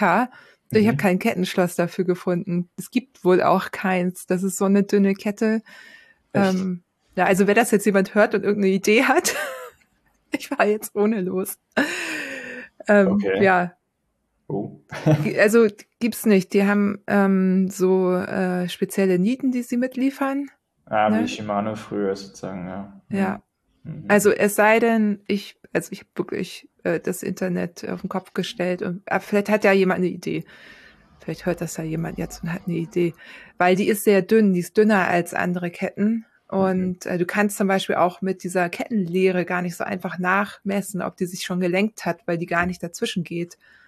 Wenn du dir ja. so eine Third-Party-Kette nimmst, vielleicht, dass die auch funktioniert, aber ein Kettenschloss und so weiter dazu Ja, bekommst. genau. Also ja. wenn es sowas gibt, ähm, man kann ja auch andere Kettenschlösser manchmal verwenden. Ne? Es muss dann halt nur passen. Ja. Ähm. Das ist vielleicht auch noch ein großer Tipp, den ich Leuten geben kann. Wenn ihr irgendwo in ein Land fahrt und euch nicht sicher seid, ob ihr dort äh, für eure tolle elektronische 12-fach oder 13-fach Schaltung die Ersatzteile bekommt, dann nehmt lieber das etwas günstigere Zeug, wo ihr euch sicher seid, dass ihr die Ersatzteile bekommt. Oder dass man es irgendwie reparieren kann, weil das sind, also ja gut, okay, jetzt rede ich daher und fahre natürlich trotzdem auch selber meine tolle elektronische Schaltung. Aber das ist immer ein extremes Risiko, dass da halt was passieren kann. Ähm, und wenn du halt eine zwölffach Kette in Zentralasien suchst, boah, das dauert dort noch drei, vier Jahre, bis die bei denen ankommt. Ja, Aber das ist ganz interessant, weil da sind wir ja schon so bei Sachen wie, ähm, also du hast jetzt eben, haben wir ja über Klamotten und Schlafsetups gesprochen. Dann geht's natürlich um Essen. Wie viel Essen habe ich am Rad? Das ist ja auch also wirklich eine schwere Sache dann. Klar kann man sich alles getrocknet mitnehmen, aber trotzdem ja. ist das Gewicht ähm, und dann eben äh, ja ähm, Ersatzteile. Ne? Mhm. Nimmt man den extra Mantel mit? Nimmt man äh, ja, wie, wie du jetzt eben schon gesagt hast, eine extra Kette womöglich mit oder eben, äh, ja, extra Kette würde ich jetzt zum Beispiel nicht machen, nee. aber ein Kettenschloss sollte man dann schon dabei haben, so, weil sonst genau. ist einfach vorbei. Das nervt ja, genau. einfach dann. Ne? Genau, also solche Sachen. Ja. ja, also die, die neuen elektronischen Schaltwerke haben ja dann teilweise auch so einen Crash-Mode. Das ist natürlich cool, weil dann das Schaltauge geschützt ist, bis zu einem gewissen Grad. Also kann natürlich auch wieder Vorteile bringen, aber generell alles, was irgendwie so im Trend der Zeit komplett das Neueste und Teureste ist, hat halt leider oft auch bisschen den Nachteil, dass man dann schwieriger irgendwelche Ersatzteile bekommt, wenn man jetzt nicht gerade in einer Millionenmetropole unterwegs ist. Ja, ja. Äh, einige nehmen das in Kauf, ist dann halt Rennabbruch oder so, ne? Aber ich würde da auch immer so ein bisschen drauf achten. Ich bin auch sowohl Transcontinental als äh, auch ähm, jetzt ähm, fahre ich ja auch wieder ähm, die Montañas Vacias. Ich fahre jetzt, obwohl ich meine DI2 liebe, fahre ich alles mechanisch. Ja. Ähm, so. Sehr coole Route übrigens. Bin ich sehr gespannt, was ihr da produziert. Ja, ja, vielleicht hast du ja noch den einen oder anderen Tipp, weil das ist auch ganz spannend. Das geht nämlich auch bis auf 2000 Meter hoch. Sind ja. zwar jetzt nur 700 Kilometer, aber irgendwie so 13.000, 14.000 Höhenmeter Offroad. Und das Wetter ist halt mega durchwachsen gerade in Spanien. Also wir haben wahrscheinlich von 0 bis 22 Grad alles. Und ich finde es gerade mega schwer dafür zu packen. Also ich glaube, ich habe jetzt ein paar gute Entscheidungen getroffen. ja. ja. Du kennst meine Lieblingsregenjacken. Ja, ja, ja. Die, die habe ich auch. Äh, ja, also ohne die fahre ich nirgendwo mehr hin und es ist halt auch wirklich, also schon allein zu wissen, in dem Moment, wo es wirklich auf dich runterprasselt, dass du was hast, was dich zumindest jetzt einmal so selber am Körper direkt trocken hält. Also die Füße wirst du nie wirklich, ich habe bisher noch nichts gefunden, was die Füße wirklich trocken hält, aber irgendwann musst du dann halt einfach mal sagen, okay, wurscht, äh, dann sind sie halt nass und sobald es wieder geht, kann man es hoffentlich wieder trocken bekommen, Socken trocknen, sonst was. Aber dass der Oberkörper und im härtesten Fall, wenn es dann wirklich noch kalt ist, die Beine auch irgendwie trocken sind, ist Gold wert. Ja, das ist einfach so ein ungutes Gefühl, wenn alles nass ist und dann kühlst du aus und du kannst einfach nichts mehr machen, weil sobald du einmal nass bist, es ist halt auch, wenn du extrem schwitzt, also wenn es sehr kalt ist, absolut am Limit fahren und schwitzen unter deinen super warmen Klamotten. Die super warmen Klamotten funktionieren dann halt einfach nicht mehr in dem Moment, wo du komplett nass bist oder nicht mehr so gut, sag ich so. Ja. Ja, und unsere beider Lieblingsregenjacke, die ist echt atmungsaktiv. Das ist echt, ja. echt ganz gut. Also klar, mach ich die auch irgendwann dann mal auf, ne?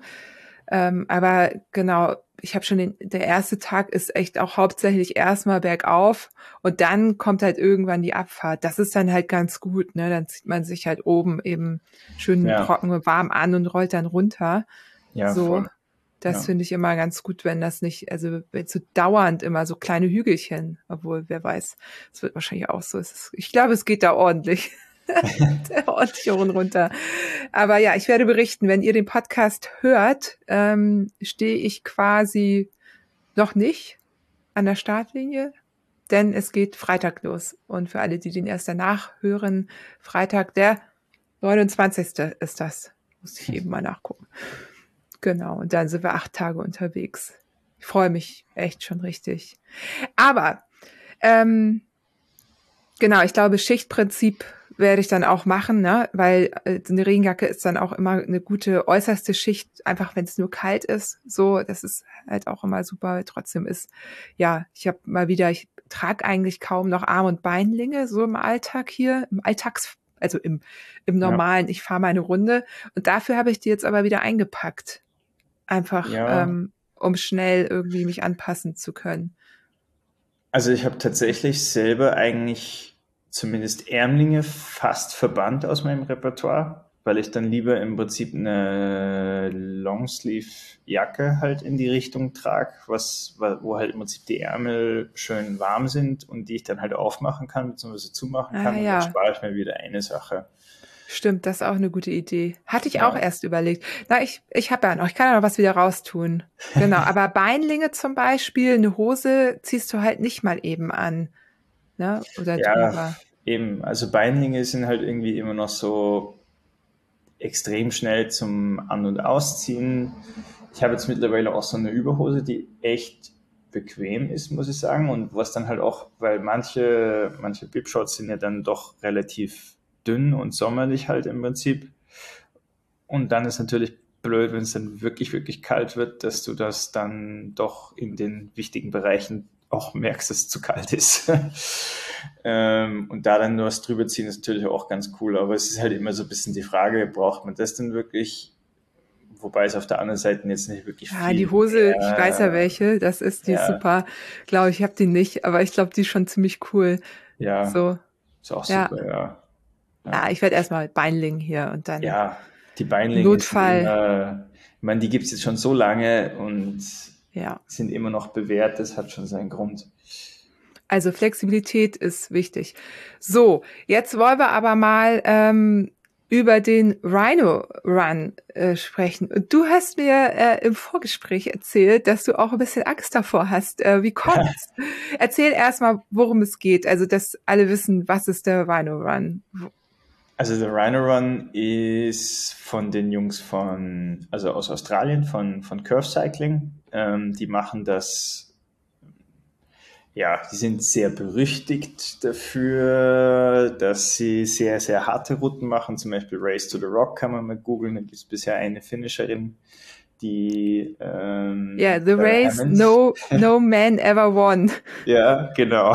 weil weil immer Sarah Hammond gewinnt. Yep, Oder genau. das finisht. Ja. Und da weiß man schon auch Bescheid, worum es dabei geht. Also das ist jetzt nicht so your everyday race halt einfach, ähm, die ich jetzt äh, dann ja diesen November dann endlich auch mal kennenlernen werde unter der Prämisse, dass man weiß, die planen sehr, sehr brutale, harte Routen. Sie haben was geplant, das von Plattenburg Bay, das sind 400, 500 Kilometer von Kapstadt, äh, bis Windhoek nach Namibia, also fast ganz im Norden von Namibia eigentlich geht. Also man macht schon ein gutes Stück von Afrika mit. Ähm, und was auch sehr außergewöhnlich an der Route ist, dass man wirklich halt vom Ozean über so Richtung Urwald bis hin zu grünen Feldern, grünen Landschaften, bergliche Landschaften, die ein bisschen an die Alpen erinnern und Wüste alles dabei hat. Also wirklich alles. Und ähm, ja, 2020 hast du ja schon gesagt, war das bis, bis äh, announced worden und der Raphael hat mich damals darauf aufmerksam gemacht und habe gesagt, oh, okay, ja, passt, das wird jetzt das nächste Ding. Ist dann leider halt bis jetzt noch nicht passiert.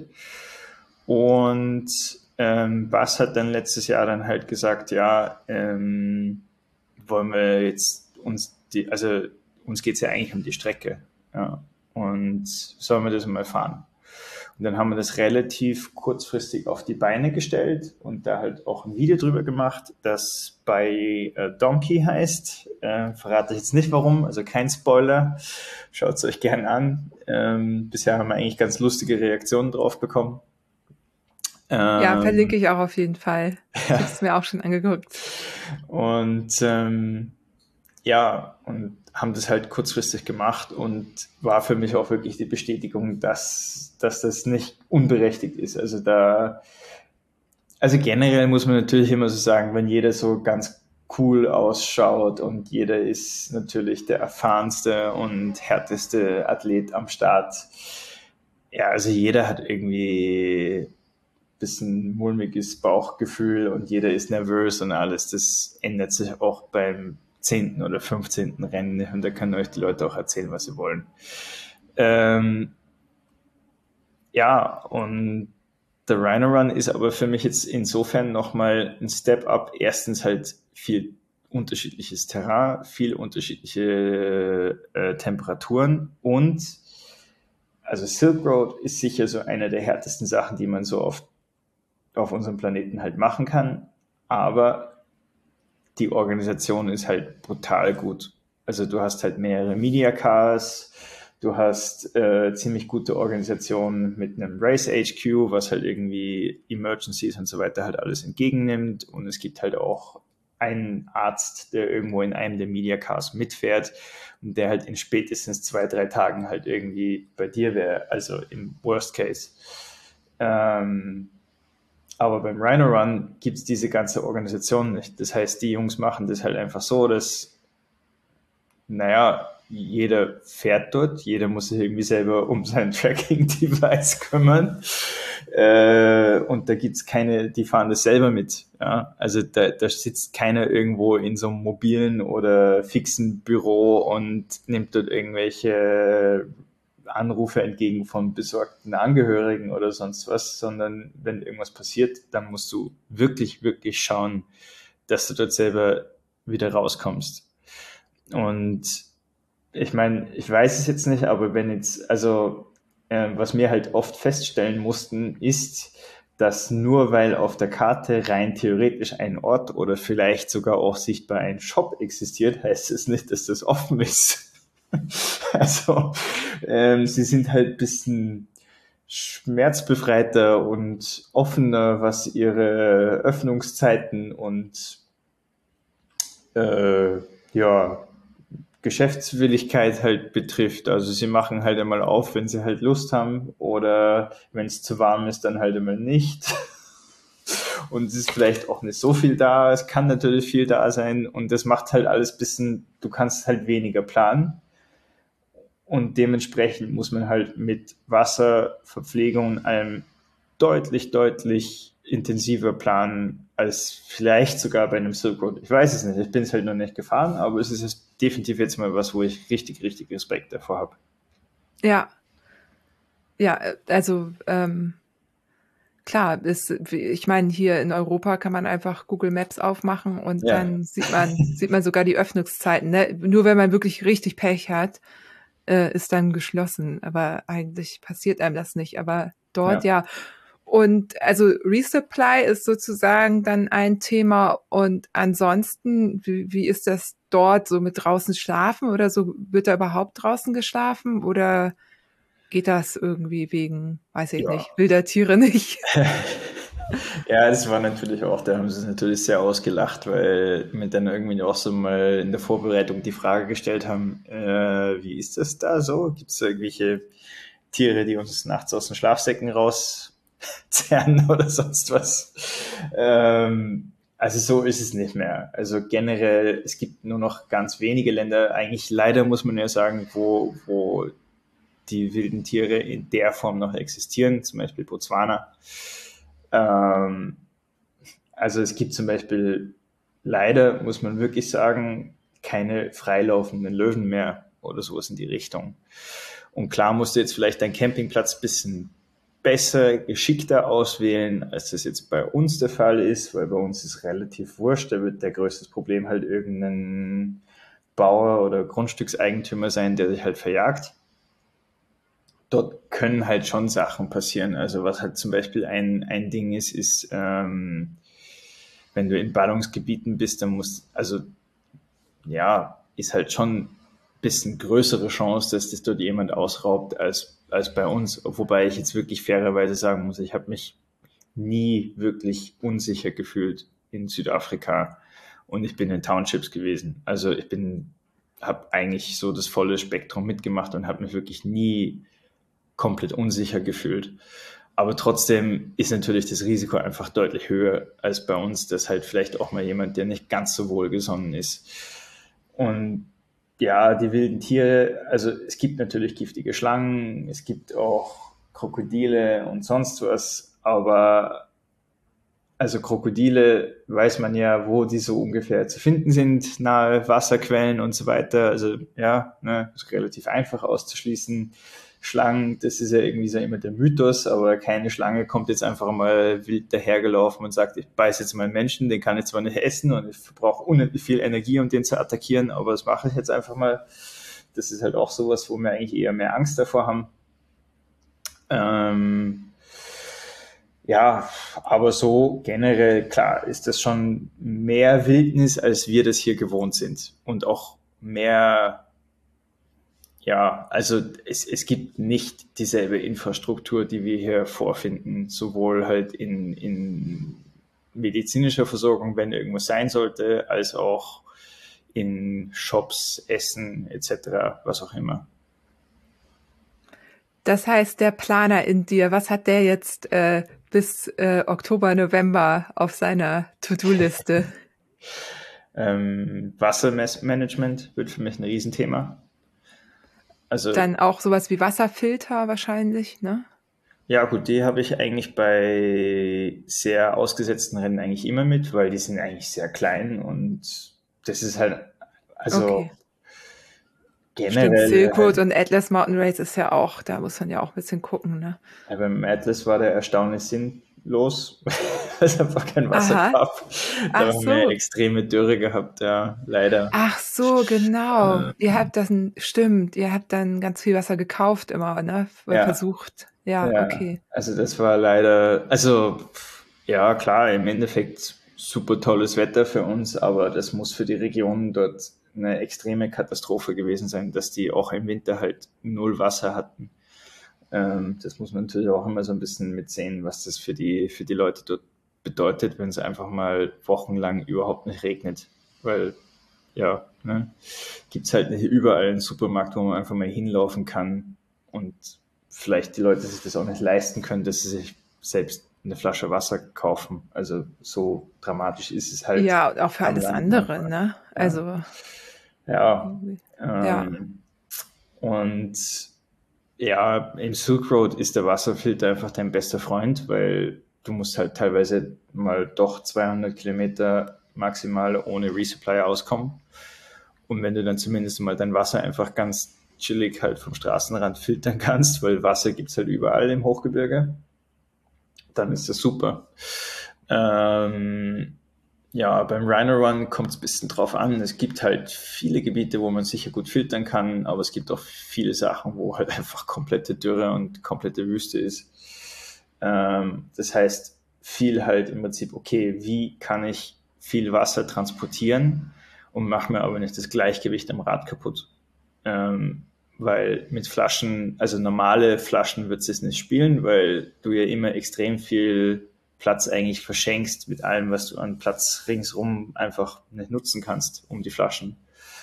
Ähm, und zum anderen ähm, auch die Balance dann halt, also mal angenommen, pff, blödeste Idee, ich würde mir jetzt in die, in die Satteltasche äh, da irgendwie ein Wasserreservoir reingeben, was halt ultra schwer ist, dann mache ich mir das komplette Gleichgewicht vom, vom Rad kaputt. Also solche Sachen werde ich mir auch anschauen müssen. Oder wie kriege ich viel Nährstoffe mit mir mit? Also dass ich halt auch länger mal im Prinzip äh, für mich selber halt mein Essen machen kann.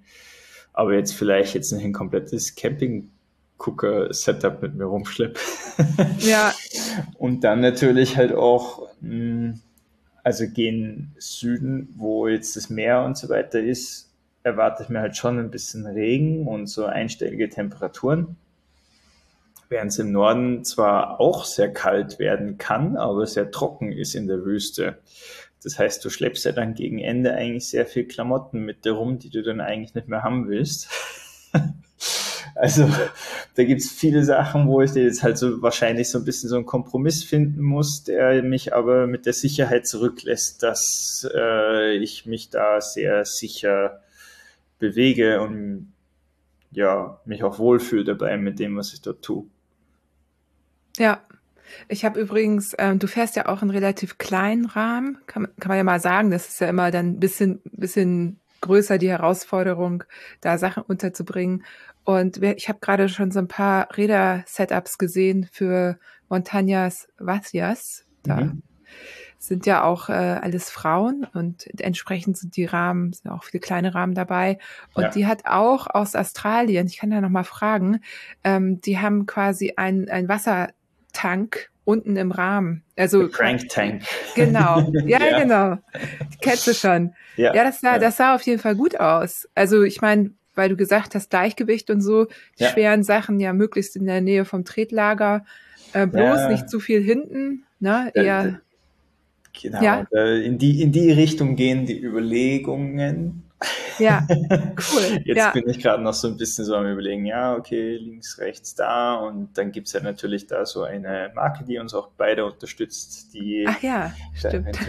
bereit wäre, bisschen das vielleicht auch als als Ideengeber für zukünftige Produkte zu verwenden. Ja, ja, sowas ähm, lieb ich ja. Ja. Voll gut. Ja, da mal was auszuprobieren. Ja, finde find ich richtig gut. Ja, das ja. finde ich ja generell immer. Also, wenn man mit einer Marke zusammenarbeitet, also so Influencer ist für mich einfach so ein Unwort und ich will mich auch nie als Influencer oder irgendwas sehen. Also wenn mir irgendjemand irgendein Produkt geben will, dann will ich dafür wirklich was zurückgeben. Und ja. dann möchte ich auch mit einer Marke arbeiten, der das wirklich was wert ist, ob ich jetzt sage, das Produkt ist gut oder nicht. Ja. ja, und das Schönste ist doch, wenn man irgendwie was zurückgibt und dann wird es entsprechend weiterentwickelt oder yes. so, ne? Also ja, genau. weil wir wissen beide, unsere, manchmal hat man auch so Ideen, das ist vielleicht nicht für die Allgemeinheit nicht so relevant, aber ähm, genau, aber oft, ich ich weiß es ja, ich, ich fahre ein Rad, das ich mitentwickle und ich fahre ja auch Taschen, ja. die ich mitentwickle, noch, noch andere. Ähm, und ja, ich habe jetzt auch wieder was zum Testen dran. Es macht einfach Spaß. So. Ja, ist cool irgendwie. Es macht halt einfach Spaß, wenn man mal Sachen ausprobieren kann. Wenn du halt weißt, die sind jetzt auch nicht genervt, wenn du denen das Ding dann zerlegst. Also es ist ja wirklich tatsächlich oft so, dass, dass, dass man die Sachen dann zerstört ja, ja, aber genau das ist ja das, was dann spannend ist, ne? Wie lange ja. halten die? Ne, ist, also, weil das ist ja, das ist ja total wichtig auch zu wissen. Wie schnell geht das? Wie, wie, oder was muss passieren, damit die dann wirklich auch zerstört werden? Und ist das in Ordnung? Können wir ja. damit leben? Weil ja, klar, genau. Ultra, Self-Supported Ultra Racing, das ist, das ist ja nicht, ne, das ist ja nochmal eine ganz andere äh, Beanspruchung. Das ist klar. Aber auch das ist ja spannend dann zu sehen. Da kann man ja ganz viel ableiten von.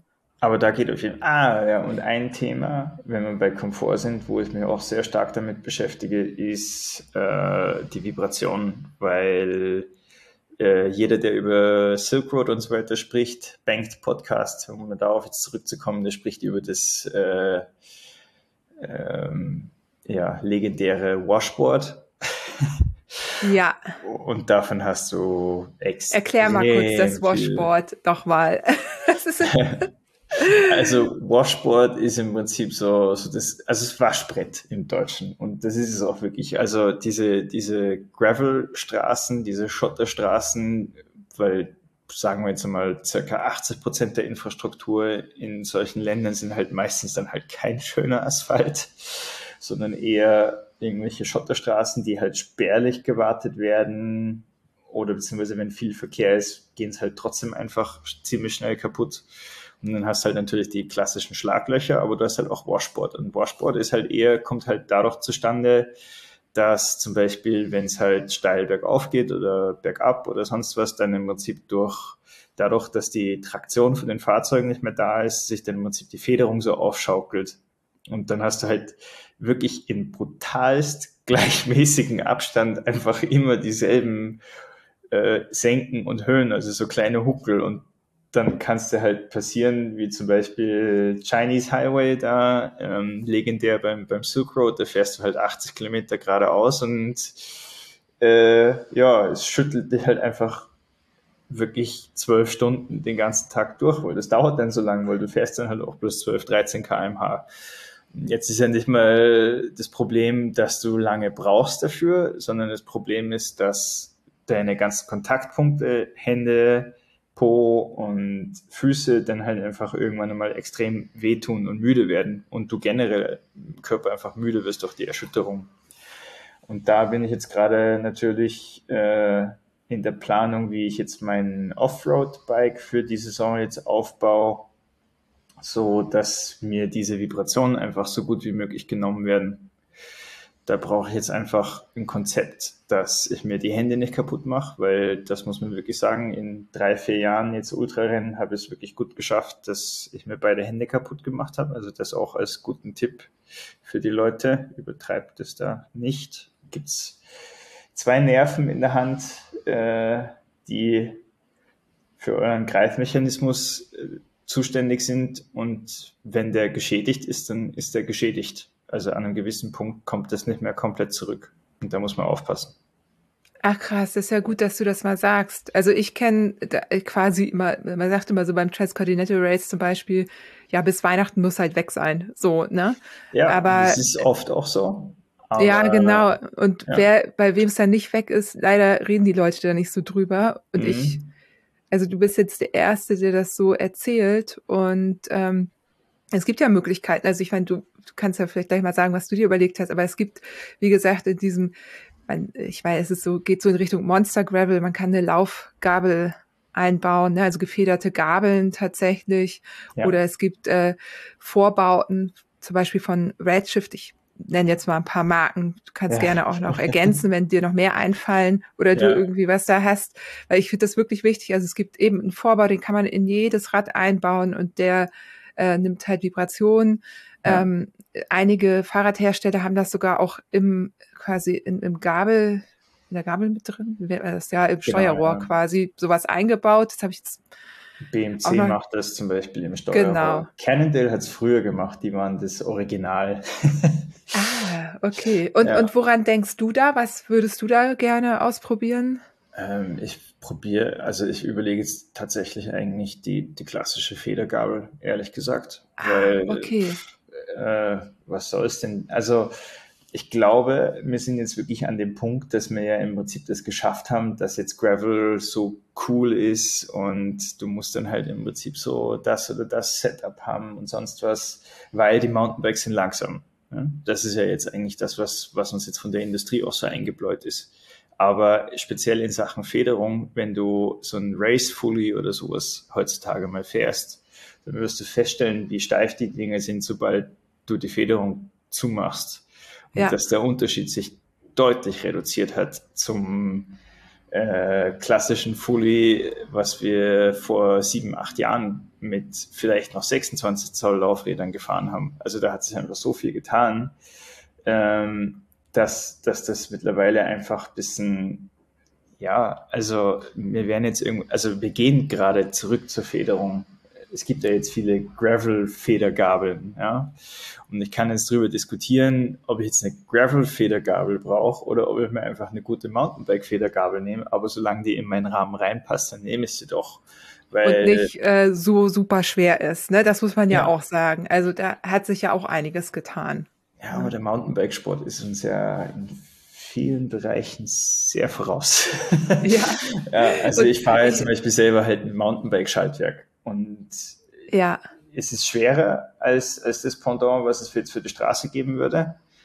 Aber die, also erstens das Spektrum an Gängen, was ich reinbauen kann, also eine riesengroße Kassette mit 10, 50 ist geil und ähm, zum anderen die Schaltqualität ist, auch, obwohl das jetzt dieselbe ähm, ja, Klasse an Schaltwerk ist, ist einfach so viel besser in dem Moment, wo du das Mountainbike-Schaltwerk hernimmst, dass es eigentlich ja, bedenklich ist. Also ich habe es der Marke eh auch schon gesagt, dass, dass ich das jetzt eigentlich jetzt aus Kundensicht jetzt nicht so, so cool finde, dass es so einen riesen Unterschied gibt zu einem Mountainbike-Schaltwerk, was 200 Euro günstiger ist. Woran liegt denn das? Äh, produzieren die davon einfach mehr oder ist das irgendwie so, weil man es kann? Ähm, ja, also ich schätze tatsächlich ähm, zum einen, dass die Straßenprodukte ähm, oft wirklich viel mehr auf Gewicht gehen. Das heißt, ja. du musst dann natürlich auch schauen, jetzt speziell bei elektronischen Schaltungen, was kannst du da für, für Motoren dann wirklich verwenden, für Wisst ihr, dass die, dass die, die Servos dann im Prinzip wie flüssig die laufen. Ähm, und das wird viel am Gewicht liegen, glaube ich, beziehungsweise auch, dass viel derzeit zumindest noch an Technologie aus dem Mountainbike-Sport übernommen wird. Also zum Beispiel Einfachschaltungen kommen definitiv aus dem Mountainbike-Sport, waren bis vor ein paar Jahren, drei, vier Jahren eigentlich bei uns noch relativ verwöhnt, während jetzt im Gravel das eigentlich relativ Standard ist, sieht man kaum noch Zweifachschaltungen und auf der Straße manche jetzt auch schon einfach fahren. Ähm, also da tut sich jetzt einfach gerade extrem viel und ich glaube, dass es einfach noch ein bisschen Zeit braucht, dass, das, äh, dass sich das ein bisschen anpasst. Beziehungsweise bin ich manchmal auch nicht so ganz sicher, ob eventuell ähm, Straßenradsport speziell jetzt ein bisschen mehr so eine Luxusgeschichte ist. Also Mountainbikes ähm, waren eigentlich klassisch eigentlich immer schon, hast du ein bisschen günstiger halt im Prinzip das Zeug bekommen.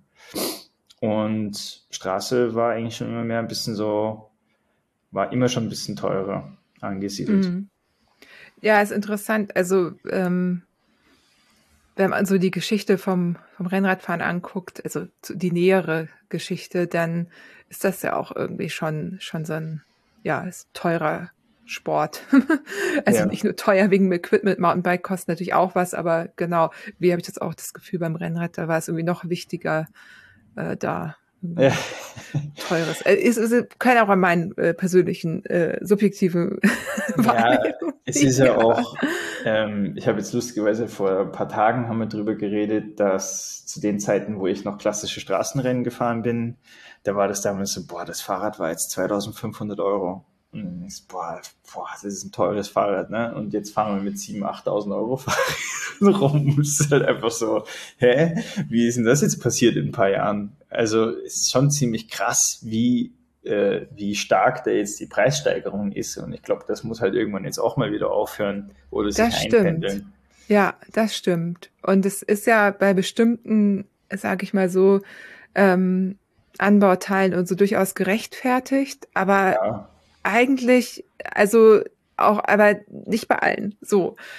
Und ja, bin ich mal gespannt. Aber interessant, weil wir Gravel trifft ja, da, da kommen ja beide Ströme. Ich meine, alle Rennen, über die wir heute gesprochen haben, könnten auch Mountainbike-Rennen sein, wenn wir ehrlich sind, werden auch mit Mountainbikes gefahren. Ähm, ja, also Atlas Mountain Race und Silk Road Mountain Race sind zu 100% Mountainbike-Rennen. Also genau. da brauchen wir jetzt nicht drüber reden. Beim Rhino Run Stimmt, da hat man noch ein bisschen ähm, mehr auf Strecke. Ne? Technisch gesehen wahrscheinlich ein genauer Mix. Also ich werde jetzt eher halt darauf schauen, dass der Rahmen genügend Freiheit für breite Reifen hat, aber noch steif genug ist, dass ich auch Strecke machen kann. Ja. Ja. Ja, super spannend. Also Federgabel, okay. Das ist natürlich schon gleich ein bisschen radikaler, ne? Ein Vorbau, also so ein Redshift. Ja, wir werden es ja sehen. Rum, aber ja. das, das werden wir dann sehen. Aber ich weiß auf jeden Fall jetzt schon, dass ich da mehr Komfort brauche. Ja. Ja, und super auch den Tipp einfach mal raus an alle. Wie gesagt, ich krieg's jetzt hier auch schon im Umfeld mit, ähm, dass äh, Leute also speziell nach den, nach längeren Rennen eben Handprobleme haben und ja. dann Physio machen müssen. Das nervt ja auch schon. Also passt da ein bisschen auf. Für mich hat das im Transcontinental Race ganz gut funktioniert, weil ich da einen Auflieger gehabt habe. Da bin ich quasi im ja. Auflieger gefahren, konnte die die Handgelenke schon dadurch. Das kannst du aber im Gelände eben nicht so viel machen wie auf der Straße. Das ist eben auch einfach ein Unterschied, ne? Ja, ähm, genau. Also das ist halt auch schon so ein Punkt. Also verschiedene Handpositionen ist super. Ähm, Kommt ein bisschen auch auf den Lenker drauf an. Ähm, Wollte ich gerade sagen, fährst du mit einem Riser oder mit so einem Jones-Lenker oder Dropbar quasi mit Flair? Also ich habe einen stark geflairten Dropbar, ja. ähm, weil das dann im Prinzip eigentlich in der Abfahrt oder im Prinzip, wenn du in den Drops bist, ist es fast wie ein Mountainbike-Lenker eigentlich und mag das vom Gefühl eigentlich sehr gern, habe trotzdem noch zwei, drei verschiedene Handpositionen. Ähm, wobei ich jetzt ähm, also normalerweise gehe ich immer auf das günstigste Material beim Lenker, weil ja, sobald du irgendwie mal liegst, dann ist der Lenker das erste, was irgendwie einschlägt. Und mm, wenn es Carbon ja. ist, dann bricht es sehr leicht. Ähm, allerdings muss man jetzt wirklich fairerweise sagen, dass mittlerweile es viele Carbon-Modelle gibt, die deutlich, deutlich stärker geworden sind oder vielleicht sogar äh, sowas wie Inegra halt in inkludiert haben, dass die halt nicht direkt brechen. Also so eine Art Kunststoff, der im Prinzip den Bruch verhindert dann eigentlich, der das abfedert. Und äh, so andere Baustoffe wie Carbon etc. sind dann halt einfach flexibler. Also die nehmen dir dann halt mehr Vibrationen auch wieder raus. Ja. Ähm, also das muss man auch ein bisschen mit beachten. Wobei ich jetzt normalerweise immer sagen würde, wenn das von der Position am Rad gut passt, wenn du jetzt nicht zu viel Last auf deinen Händen hast, also zum Beispiel zu tief übergebeugte Positionen, kann zum Beispiel ein Problem sein, wenn du zum Beispiel zu wenig Last auf deinem Hintern hast, sondern mehr auf den Händen. Ähm, dann hast du natürlich die Vibration auf den Händen und die ermüden schnell oder werden halt abgedrückt durch Karpaltunnelsyndrom, ist dann so das Ding. Ähm, dann, ja, äh, Lenker waren für mich immer so Dinge, wo ich sage, ja, eher die günstigere Variante. Man kann natürlich, wenn man das Budget hat, da auch ein bisschen spielen. Wie das immer so ist. Ne? Mit Geld kann man sich viel ja. erkaufen. Jetzt haben wir äh, viel über verschiedene Rennen gesprochen, Ultrarennen, und ich finde es super, weil du eben so viele verschiedene schon mitgefahren bist und wir dadurch so einen ganz guten ja, Überblick bekommen haben. Voll gut. Jetzt hätte ich noch eine Frage, wenn jetzt äh, jemand irgendwie zuhört und sagt, das ähm, Ultrarennen, also ich würde würd mir das gerne mal angucken und ähm, das ist jetzt ein Ultrarennen, das wirklich mal für EinsteigerInnen geeignet ist. Hast du da eine Idee, wo du sagen willst, wenn, dann würde ich damit anfangen? Also es geht jetzt um Offroad in erster Linie. Ähm, ich glaube, ein schöner Mix ist Dead Dancing Cake. Ja. Ist relativ Das fahre ich kurz. auch mit, endlich dieses Jahr. Ja. also da reden wir über 500 Kilometer und da wird auch viel Asphalt dabei sein, aber es geht halt schon auch ordentlich in die Berge mit Gravel oder wenn man Emma Puli heißt, dann auch ganz gerne mal Trails und Bergpässe. Und ähm, ich glaube, dass das so einfach ein extrem cooles Event ist, weil es jetzt nicht so, ja, also es geht darum, dass man irgendwelche Sackgassen hochfährt und dort Kuchen isst. Und ob ich jetzt schnell oder langsam fahre, naja, klar wird halt irgendwie dann schon gesagt, ja, der ist das erste angekommen oder sonst was. Aber es kommt für mich vor, es, es ist sehr einsteigerfreundlich. Ähm, ich weiß, dass jetzt auch noch dieses Octopus Gravel kommt. Ähm, vom Janusz Wintermantel und mein Freund Tristos ist da auch ein bisschen mit involviert. Das wird sicher auch cool, ist auch in der Schweiz. Ähm, jetzt muss ich noch überlegen, was fällt mir noch Octopus ein. ist doch so, dass man quasi eine Base hat und von da aus, ne, ja. wie, wie, also in verschiedene Richtungen rausfährt. Genau, so, so. habe ich es auch verstanden, ja. Ja. Wirkt eigentlich sehr cool. Ähm, der, der Bruno, der auch bei GraphGraph jetzt mitmacht, der macht jetzt das Seven Serpents, was sicher eine sehr coole Strecke wird. Und ich glaube, die ist jetzt nicht, also leicht wird sie sicher nicht sein, aber ich glaube, dass die gut schaffbar ist, wenn man gut fit ist. Ähm, und ich weiß halt auch nicht, also ich bin selber zum Beispiel Badlands noch nicht mitgefahren, aber es erscheint mir halt auch was, wo viele Leute doch hinfahren und auch viel Spaß dran haben. Ja, das stimmt.